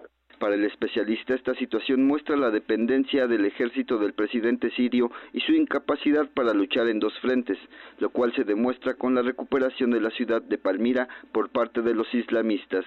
La actual situación también representa, decir de Garduño, la pérdida de influencia en la región de Estados Unidos y sus aliados, lo cual se pone de manifiesto en la opacidad de la ONU y la escasa movilización de la sociedad occidental ante la crisis humanitaria. Los rusos lo que hacen es visibilizar su victoria en Alepo como una liberación. Los Estados Unidos lo proyectan como una catástrofe humanitaria. Los árabes en Qatar, por ejemplo, lo visibilizan como un punto de inflexión estratégico, que, bueno, hacen, tratan de hacer un análisis, sobre todo por el desarrollo de la guerra, pero nadie está visibilizando a grandes rasgos, en su justa dimensión, el papel de la sociedad, de la sociedad civil, ¿no?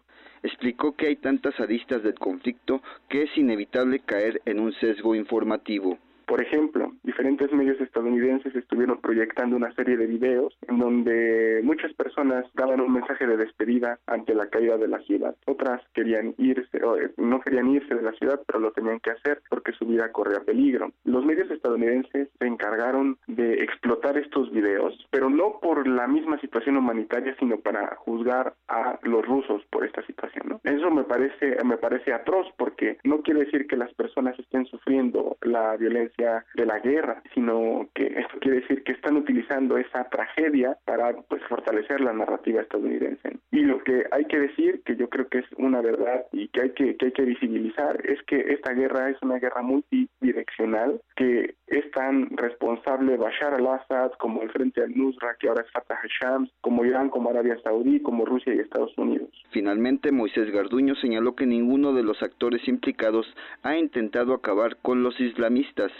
la ofensiva del ejército sirio con apoyo de sus aliados para la recuperación de la ciudad de Alepo ha obligado a la evacuación de miles de personas, entre ellos heridos y enfermos. De Yanida Auditorio, hasta aquí mi reporte. Buenas tardes. Gracias, muy buenas tardes. Bueno, sin duda interesante lo que comenta eh, el doctor Moisés Garduño, porque dice el papel que está jugando Estados Unidos a través de los medios de comunicación, los videos, los mensajes que se pueden ver para tratar de, eh, pues, de explotar el tema de juzgar a los rusos bueno, pues sin duda, eh, como decía él, también muchas aristas por las cuales ver al tema, pero él pone también el énfasis en este, en este punto. Y bueno, justamente para seguir platicando de este tema internacional, ya tengo en la línea telefónica a Fausto Pretelín, él es analista internacional. ¿Qué tal, Fausto? Bienvenido, buenas tardes. ¿Qué tal, Yanita? Buenas tardes. Bueno, pues es un tema mm, bastante fuerte, tiene que ver con, con armas, es guerra, los civiles, sobre todo, que eh, cómo imaginar a toda esa gente que tiene que salir de ese lugar huyendo, muchos heridos, ataques incluso a la propia Cruz Roja. Eh, ¿Cómo, cómo podemos ver este, este tema? Desde tu punto de vista, compártenos, por favor. Bueno, Yanira, pues mira, yo creo que es el resultado de dos aspectos importantes. Uno de ellos es el fracaso de la primavera, árabe, que lleva cinco años, ¿no? El de Siria en particular, con más de 300.000 muertos. ¿Y por qué digo que fracaso de, la primavera árabe? En, cierto sentido, el único, lo único que ha quedado de la primavera árabe es la constitución de Túnez, ¿no? Fuera de Túnez, lo que es Yemen, lo que es Siria, lo que es el propio Egipto, que inclusive está gobernado por un golpista en este momento, pues ha fracasado y ahí la gran, el gran cuestionamiento de Yanira es eh, el tema cultural. Verdaderamente estaba preparada esta región para de alguna forma aceptar unos cambios políticos de manera radical o de alguna forma iba a haber una serie de contención. Y lo estamos viendo con Bachar al-Assad. Yo creo que ese es el mejor ejemplo en el sentido de que al ser un aliado de Rusia, pues fue o se reforzó más bien eh, en su en su trinchera y no ha podido ni Estados Unidos ni la Unión Europea ni los rebeldes internos en una guerra en una guerra civil pues eh, derrocarlo no es una tragedia es un elemento que quizás el mundo nos hemos olvidado de, de lo que ha ocurrido en Siria pero en realidad solamente cuando hay este tipo de éxodos o intentos de salida cuando hay este tipo de imágenes cuando hay este tipo de tweets o de videos que salen de esa región y que aparece el dramatismo de hecha imagen es cuando nosotros nos tocamos el corazón. Pero yo, yo diría, Yanira, por ejemplo, ¿qué ha hecho México? Es decir, México, inclusive la propia canciller en su momento dijo que estaba analizando el gobierno mexicano recibir a muchos sirios o algunos sirios, ¿no? Sí, sí. Eh, se cruzaron los, los, ataques terroristas en París, en Bélgica, y de alguna forma no hemos recibido a uno solo. Simplemente han sido algunas asociaciones civiles las que han adoptado, las que han eh, recibido, perdón, a eh, algunos de los refugiados, ¿no? Pero es una vergüenza que lo, lo que puede hacer un país no lo ha hecho, no lo ha hecho bien. Así es. Yo quisiera retomar esto que mencionas, el fracaso de la primavera árabe, cuando en su momento, bueno, pues fue, se identificó con toda esta eh, cadena de manifestaciones de carácter popular en las calles, con, eh, pues obviamente una ideología, tema político, eh, que se sucedieron en esta región árabe con varios países, y eso, pues retomándolo desde 2011, y que, bueno, pues sí condujeron a la caída de algunas, de algunas dictaduras, como la de Egipto y Hosni Mubarak, por ejemplo pero sin embargo, al pasar el tiempo, ¿lo consideras un fracaso de la primavera árabe entonces? Es un, es un fracaso total, porque quizás eh, si vemos lo que está sucediendo en Libia y lo que está sucediendo en Yemen, por ejemplo, que son estados fallidos, estados que no tienen gobierno, eh, inclusive eh, Yemen tiene dos presidentes, ¿no? Es decir, para que de alguna manera el que acepta Occidente y el que no acepta Occidente, esto habla por sí solo de una fotografía dramática, de un fracaso monumental que no pudo de alguna forma concluir es un capítulo que quizás desde Occidente lo vimos con mucha esperanza, muy ilusionados, porque pues a nadie le gusta que los países sean dirigidos por dictadores. Sin embargo, entender la naturaleza política de origen de lo que está sucediendo en esa región, pues ya requiere de mayor análisis y mayor estudio de nuestra parte para poder entender. No significa que aplaudamos, ¿no? Eh, a los eh, lo, lo hecho por los dictadores. Sin embargo, sí se requiere un mayor cuidado para poder eh, desarrollar estrategias para impulsar eh, hasta cierto punto indicios o algo de, variables democráticas, no en su totalidad, efectivamente. Así es, y, ponernos a pensar también en los temas de los costos humanos, las eh, ciudades enteras destruidas, todo el patrimonio cultural también que hemos visto muchas veces destruido y pues bueno, parte de lo que ha sido esta, em, pues digamos, enfrentamientos, el querer cambiar una, una realidad, pero no tener quizás la estrategia correcta, por decirlo de alguna manera. Sí, aquí la, gran, el, gran, el gran cuestionamiento, Yaneira, es, por ejemplo, algunos de los líderes, como Gaddafi o como el propio Bachar al-Assad, hablo de Gaddafi, el libio, que fue de alguna manera asesinado eh, eh, vía a través de YouTube o, se transmitió su muerte a través de, los canales de redes sociales. Estos personajes fueron socios muy cercanos de europeos, de líderes europeos. Eh, pienso en Jacques, Chirac en Francia o del propio eh, Sarkozy, eh, pienso en, los eh, vínculos también con, con Bachar al-Assad, es decir, ¿por qué de repente ya se convirtieron en graves enemigos y quieren de alguna manera pedir su derrocamiento? Ese es el gran cuestionamiento y por eso también el fracaso de la propia Unión Europea, ¿no? Muy bien, bueno, pues ahí está. Interesante sin duda conocer este punto de vista. Yo te agradezco mucho, Fausto Pretelín, que nos comentes aquí en Prisma RU de Radio UNAM esta, pues este análisis sobre lo que está sucediendo y ahora, pues eh, sobre todo en este caso de, de, de Alepo. Muchas gracias. Gracias a ti, Hasta luego. Buenas tardes. Fausto Pretelín, analista internacional. Pero hay otras cosas también en, el, en el ámbito internacional. Estaba viendo estas declaraciones que hace Hillary Clinton luego de conocerse, bueno, primero lo que dijo Barack Obama, presidente de Estados Unidos, que habría represalias, habrá represalias contra Rusia por el hackeo. Es lo que advirtió. Rusia, por su parte, le exigió a Estados Unidos pruebas del supuesto hackeo en elecciones. Dijo que no tenía nada que ver y bueno, ahí se enfrascaron en, en contradecirse. Luego, pues hoy Hillary Clinton culpa a Putin y al FBI de derrota en elecciones. Yo creo que eso también le va a traer muchas muchas opiniones en contra. Hillary Clinton aseguró que perdió la elección presidencial frente a Donald Trump por dos razones. Un ataque en su contra del presidente de Rusia y una carta del director del FBI con nuevos cuestionamientos sobre sus polémicos emails, según The New York Times. Clinton se reunió eh, apenas en Manhattan con un grupo de donantes de su campaña y dijo por primera vez y de manera pública que Rusia y específicamente su presidente, Vladimir Putin, son en parte responsables de su derrota, informó el periódico. Bueno, pues son declaraciones de Hillary Clinton y también pues todos los electores tendrán una opinión al respecto. Interesante conocerlo de ella y bueno, pues eso es lo que dice. Seguimos en Estados Unidos. Alertan que Trump revisa ya el trazado del muro. Le cuento sobre esta nota. El equipo de transición del, presidente electo de Estados Unidos está estudiando posibles trazados para construir el muro de la frontera en la frontera con México. Eh, dice que ha recibido varias informaciones de agentes fronterizos que indican que desde la sede central de Washington preguntaron cuáles son las ubicaciones ideales para construir el muro en esa zona. Explicó el congresista demócrata Henry Cuellar, representante por Texas a la Cámara de Estados Unidos.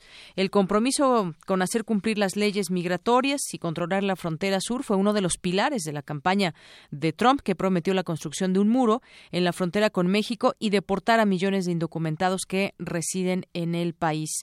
También eh, Cuellar, Henry Cuellar, contrario al levantamiento del muro como la mayoría de sus compañeros demócratas, afirmó que una construcción de ese tipo es una solución del siglo XV, además de ser muy costosa. Por ello, abogó por una mezcla de herramientas tecnológicas y personal de las patrullas para optimizar la seguridad actual de la frontera con México. También propuso el uso de un tipo de globos aerostáticos con cámaras con una visibilidad de 40 millas en cualquier dirección y a cualquier hora del día como uno de los instrumentos para mejorar la situación en el terreno limítrofe. Imagínese ahí los globos aerostáticos. También sugirió el uso de vehículos aéreos no tripulados o drones que ya se usan en el área de San Angelo, Texas, desde principios de este año. Bueno, pues ahí está que ya supuestamente está revisando los planos o cómo se construiría este muro. Donald Trump en la frontera entre México y Estados Unidos. El Papa reúne en el Vaticano a Santos y a Uribe. El Papa Francisco reunió al presidente de Colombia, Juan Manuel Santos, y a su principal rival político y exmandatario Álvaro Uribe. El Vaticano hizo pública una imagen de los tres hombres sentados en torno al escritorio del Papa hoy y explicó que la reunión comenzó al mediodía y, bueno, Uribe, uno de los políticos más populares de Colombia, encabezó una campaña contra el pacto alcanzado por Santos y las Fuerzas Armadas Revolucionarias de Colombia, que al final fue rechazado por el pueblo colombiano en un referendo pasado el pasado octubre. El actual mandatario introdujo después algunas modificaciones en el acuerdo, recordemos para pues tranquilizar a los críticos, incluso mantuvo su primera reunión con Uribe en seis años. Previamente el Papa se reunió en privado con Santos, quien según medios locales le pidió ayuda. Y el presidente de Bolivia, Evo Morales, confirmó hoy que el próximo año tiene previsto reunirse en Santa Cruz, que es la capital del departamento de Santa Cruz, con sus homólogos de Rusia, Vladimir Putin, y de Irán, Hassan Rouhani, en el marco del cuarto foro de países exportadores de gas. Desde ese momento, la nación suramericana se prepara para recibir a los representantes de los países exportadores de gas el próximo año. Una, dos, dos de la tarde con 35 minutos.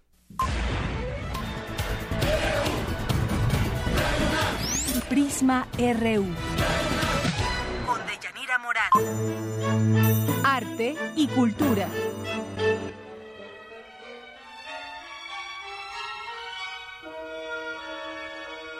El 16 de diciembre de 1908 nació María de los Remedios Alicia Rodrigavaro Yuranga, una de las más interesantes exponentes del movimiento surrealista en nuestro país. Sus obras son emblemáticas por plasmar un mundo irracional y emotivo, una atmósfera íntima, un universo en donde las mujeres son más que objetos del deseo, madres, magas, alquimistas y generadoras de vida. ¿Qué tal, Tamara? Buenas tardes. Buenas tardes, Deyanira. Ya lo escuchamos. A finales de 1941, Remedios Varo llegó a México junto con el poeta Benjamín Pérez huyendo de la Segunda Guerra Mundial. Y si usted, amigo de Prisma RU que nos está escuchando, quiere conocer más de esta artista española naturalizada mexicana, los invitamos a la exposición Remedios Varo, apuntes y anécdotas de una colección en el Museo de Arte Moderno. ¿Qué nos espera, Deyanira? A manera, te, voy a contar, a manera de libro abierto, Esta exposición se desenvuelve en tres núcleos temáticos. Los estudios de las firmas, los datos curiosos y la historia del largo litigio mediante el cual fue posible trazar la genealogía de esta colección. La reproducción de comentarios de la pintora sobre piezas icónicas como Mujer saliendo del psicoanalista, Mimetismo y La huida, así como testimonios de terceros que ofrecen eh, pormenores acerca de los orígenes de este fondo. La muestra cierra con una cronología centrada más en estos datos curiosos que en los grandes temas asociados a la obra de una de las más destacadas representantes del surrealismo en México. Hasta febrero de 2017 podremos disfrutar de las obras de Remedios Varo en el bosque de Chapultepec, bueno, donde se, se ubica el Museo de Arte Moderno. En otra información, la Orquesta Juvenil Universitaria Eduardo Mata de la UNAM cierra su temporada de conciertos bajo la dirección de Gustavo Rivero, el tenor Leonardo Villada y el coro de niños y jóvenes cantores de la Facultad de Música de la UNAM. No se pierdan la presentación este domingo 18 de diciembre a las 6 de la tarde en la Sala Nesa o el Coyotl y disfruten de Ave Verum Corpus de Mozart o El Cascanueces de Tchaikovsky. Eh, este último tema muy sonado en estas fechas navideñas. Para finalizar, los invitamos a visitar la página www.materialdelectura.unam mx en donde podrán descargar de manera gratuita cuentos, poesía y ensayos en estas vacaciones. O bien, si usted viaja en metro hoy y mañana de 11 a 7 de la noche, a lo largo del pasaje Zócalo Pino Suárez, encontraremos un paseo por los libros. En este lugar se albergan librerías de editoriales afiliadas a la CANIEM, las más importantes empresas editoriales de América Latina y España, así como de la UNAM y Conaculta, con alrededor de 50.000 títulos títulos de exhibición eh, a nuestro alcance. De Yanira, bien podremos encontrar aquí un regalo para algún ser querido. Muy bien, pues ahí está parte de lo que también podemos hacer el fin de semana. Claro, de Yanira me despido y les deseo una excelente tarde y un mejor fin de semana. Claro que sí, nos escuchamos el lunes. Hasta el lunes. Bueno, de aquí nos vamos ahora con nuestra compañera Dulce Wet, que como todos los viernes nos sumerge en Melomanía RU y nos trae diversas invitaciones, sobre todo pues en el tema, obviamente, de la música.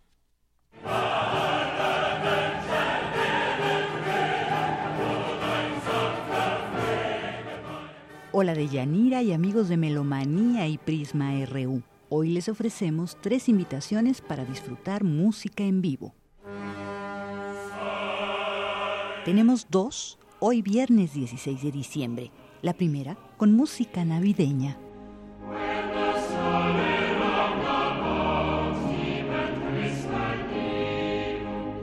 Hola, amigos de Melomanía en Prisma RU. Los invitamos a nuestro concierto navideño, el coro Boche Hieronimi. Yo soy Raquel González, la directora. Y yo soy Sergio Zip, tenor. Nuestro repertorio navideño pone énfasis en la música mexicana y latinoamericana aunque también abordará obras poco conocidas de grandes músicos del periodo barroco, enmarcadas por villancicos europeos que se consideran ya universales. Somos un coro mixto integrado por sopranos, altos, tenores y bajos, y nos acompañará el maestro Joaquín González en el órgano. Así también contaremos con charango y flauta dulce para la interpretación de algunas obras. La cita es hoy, viernes 16 de diciembre a las siete y media en la parroquia de María Reina, que está dentro de la Unidad de Independencia en San Jerónimo. En la calle de Pinos, número 13. Recuerden, el acceso a la unidad es por la puerta 5, que está en la lateral de Periférico Sur, antes de llegar a San Jerónimo. Los esperamos. La entrada es libre, pero esperamos contar con un donativo de su parte. Muchas gracias por su atención. Los esperamos dentro de unas horas y como dijo San Jerónimo, cantemos con el corazón.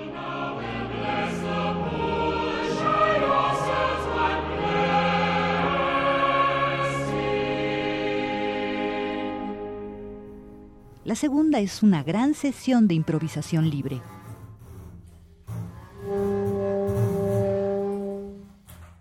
Hola a todos los radioescuchas de Melomanía y Prisma RU. Les habla Vladimir Anda Rosales, músico, improvisador y compositor. Les quiero hacer una invitación para el concierto que tendremos esta noche de música improvisada en el Foro Infrasoles, ubicado en la calle Carmen, número 44 de la colonia Nativitas. Vamos a presentar dos tríos de música improvisada conformados por Emiliano Ramírez en el saxofón alto, Fabián Rangel en violín, un servidor en el teclado y el otro trío será un dúo de baterías con Miguel Manríquez a la batería y yo también en la batería e Iván Cruz al contrabajo.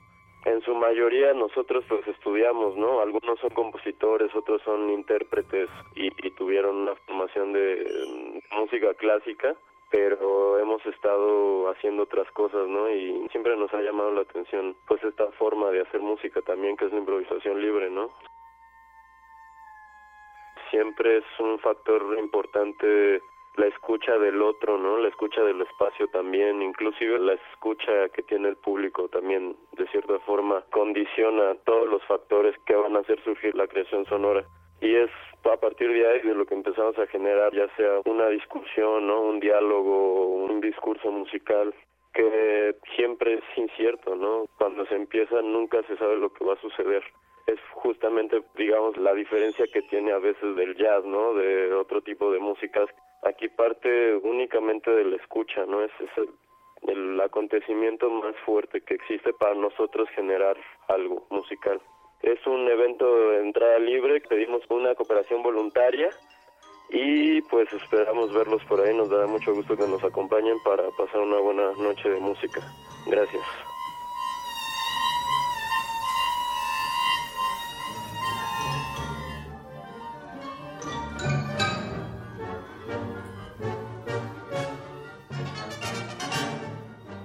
Por último, una invitación para asistir al cierre de temporada de la UFUNAM este fin de semana y celebrar sus 80 años y los 40 de la Sala Netzahualcoyotl. Muy buenas, mi nombre es Enrico Chapela, bienvenido a todos los escuchas de Melomanía en Prisma RU. Quisiera invitarlos al concierto de la UFUNAM mañana sábado 17 y domingo 18 a las 20 y 12 horas respectivamente.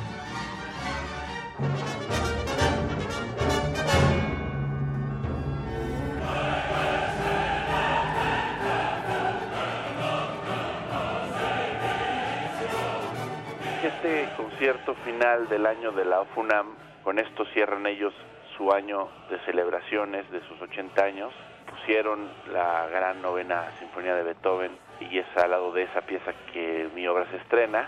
Se llama Lunática porque está basada en las cuatro lunas grandes de Júpiter, Io, Europa, Ganémides y Calisto, y también porque se la dedico a mi señora madre que últimamente como que se le zafa un tornillo. Esta obra lunática está basada en estas cuatro lunas, que son las más grandes de Júpiter, básicamente porque son las primeras que fueron descubiertas. Yo partí de la idea de hacer una obra relacionada de alguna forma con los planetas de Holst, pero decidí dedicar la música a las lunas de esos planetas. Solo que en el sistema solar hay como 184 lunas, entonces tuve que ser más específico y escogí las cuatro más grandes de Júpiter, las primeras en ser descubiertas por Galileo en 1610. Y respecto a mi madre, ella es universitaria, este año ganó el Premio Universidad Nacional y entonces quise hacerle esta dedicatoria y además porque últimamente ella le gustan las cosas de la astrología y los chakras y pues está medio en la luna, le digo frecuentemente, y entonces me pareció muy apropiado el nombre lunática para dedicárselo a mi madre. La pieza es para gran orquesta, es decir, para la orquesta completa, para maderas a tres, es decir, tiene 12 instrumentos de madera, 11 de metal, dos percusionistas, timpani, piano, arpa y sección de cuerdas. Como es para los 80 años de la FUNAM, me pidieron que ocupara la mayor cantidad de instrumentos que fuera posible fuera grande y eso hice. Ocupé no a todos los que se pueden ocupar en algún momento dado, pero sí a la plantilla regular, digamos, la plantilla estándar más grande que hay. Es una pieza en un solo movimiento.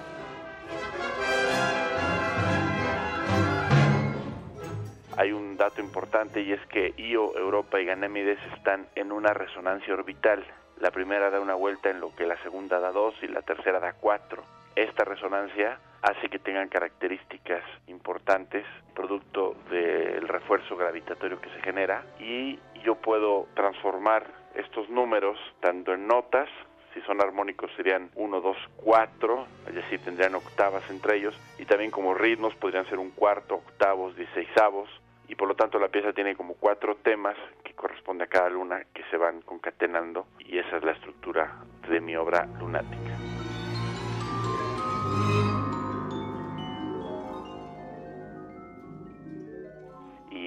Invito a todos a que asistan, aunque creo ya están agotados los boletos a estas alturas, pero seguro se podrá acceder a algunos. Los amigos de la FUNAM están ya ofreciendo algunos de regalo con trivias que uno tiene que contestar en su sitio.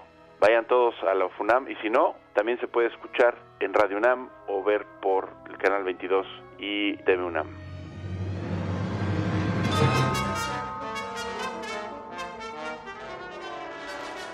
Atractivas invitaciones, ¿no le parece? Anímese y diviértase con música en vivo Muchas gracias por su atención y amable compañía.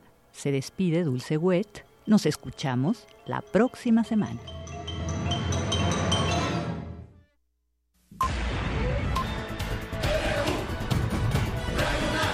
Prisma RU.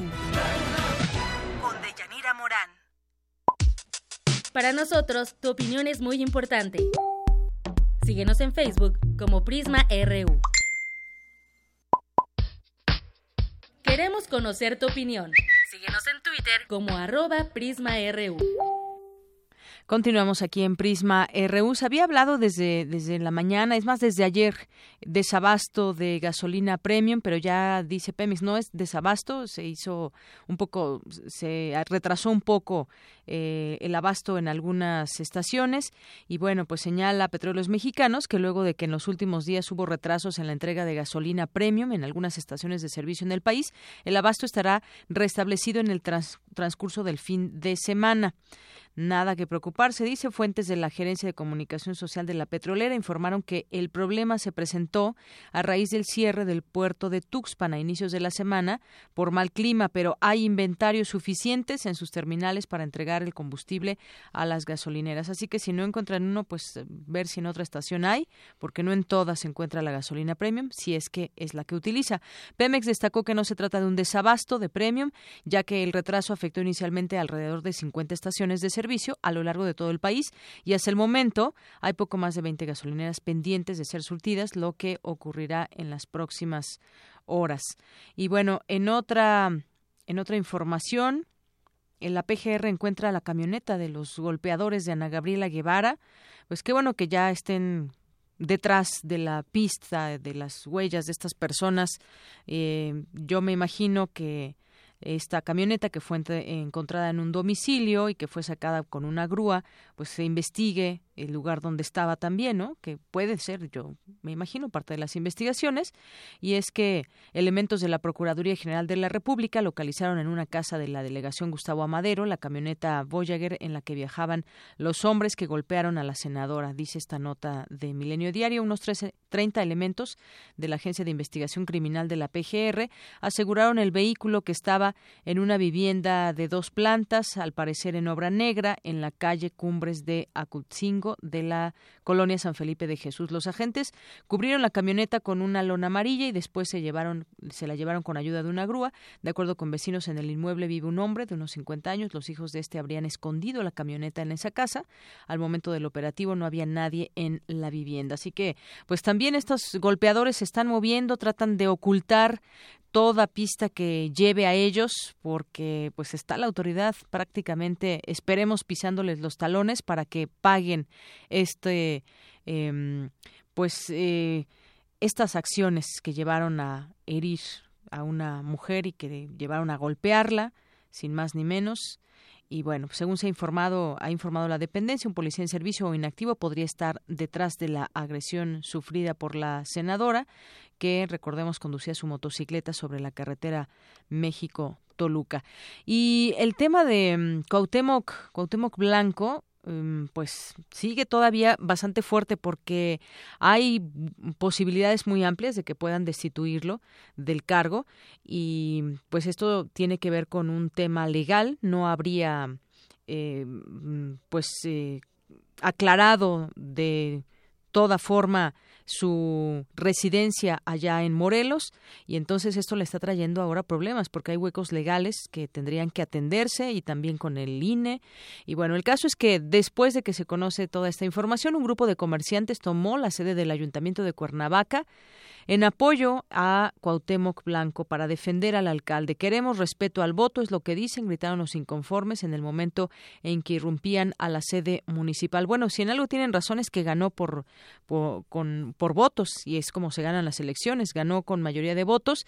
El caso es que, pues ahora entonces también esto se focaliza a las autoridades de electorales, porque entonces le dieron, le dieron digamos, eh, la opción a este personaje para que pudiera contender cuando no debió haber contendido. Pero bueno, ya son temas legales que estaremos también muy, muy atentos porque cuando se trata de respetar la ley, pues ahí está el tema. Si no, si no se respeta la ley, que cabe muy bien que puedan destituir a Cuauhtémoc Blanco. 2,52. Zarpazo RU.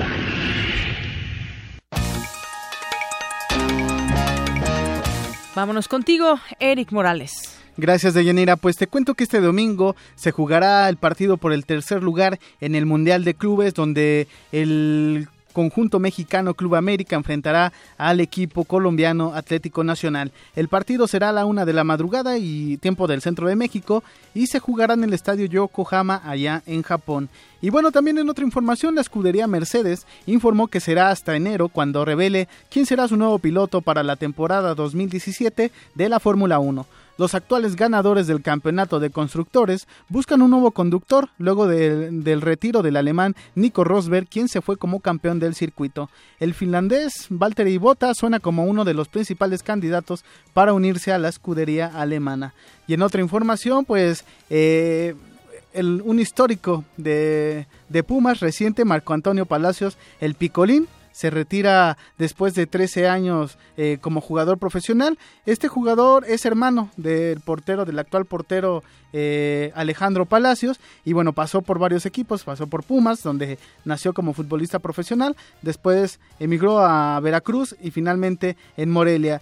Eh, Picolín, Marco Antonio Palacios, estuvo entrenando ese torneo con, con, Pumas, pero tras no ser considerado para el próximo torneo, pues pone fin a su carrera deportiva. Y bueno, pues es la información que tengo.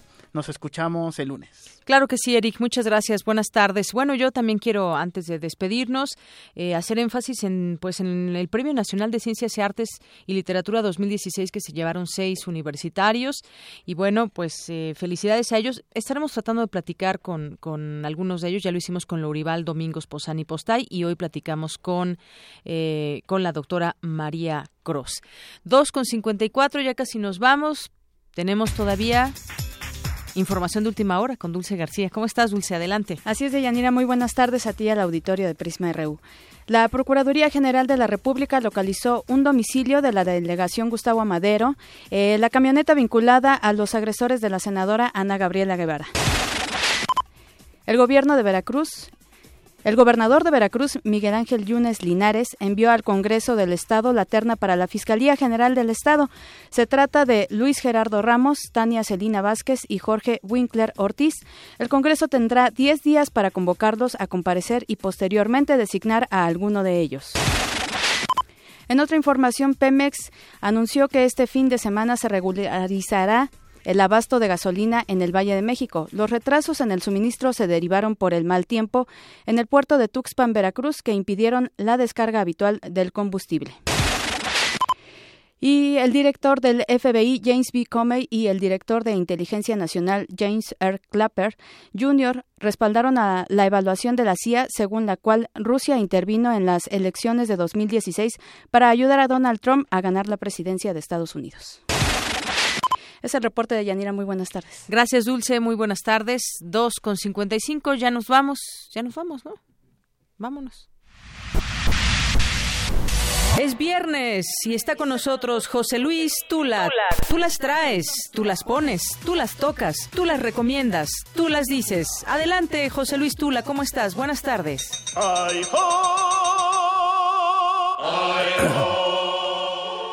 Hola, hola de Yanira. Ya se le están saliendo los gallos a Tula. No, bueno, no, es que Me, me, me tomaron por sorpresa. Avísenme, avísenme. A ver, ya es viernes y mucha gente ya sale hoy de vacaciones. Queremos irnos con una buena recomendación en la música. Y esta es perfecta. Tres exintegrantes de la Orquesta Filarmónica de Dresden y dos destacados percusionistas cubanos se unieron para formar Class Brother and Cuba Percussion. Así que, si te parece bien... Dresden, Alemania, ¿verdad? Sí, sí, sí, son, son alemanes. Bueno, Muy bien. tres son alemanes, los otros dos son cubanos. Así que escuchemos Oh Alegría de la producción Christmas Meets Cuba del 2010. Así que bueno, pues, Deyanira, felices fiestas y ya saben, si toman, por favor, no manejen. Nos escuchamos la próxima semana. Nos despedimos, gracias a todos, nos escuchamos el lunes.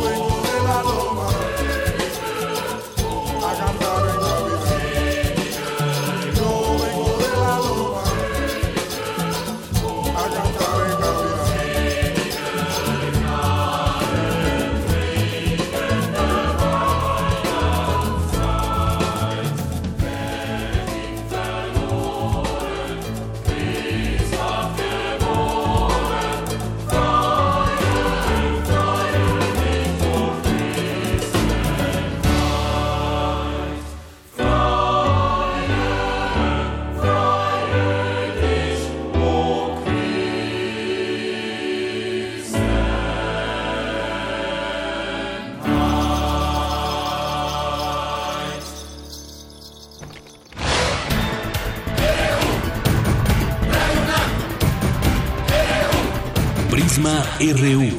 Los perfiles del acontecer universitario de México y el mundo en una frecuencia. De lunes a viernes, de 1 a 3 de la tarde. Radio UNAM. Clásicamente informativa.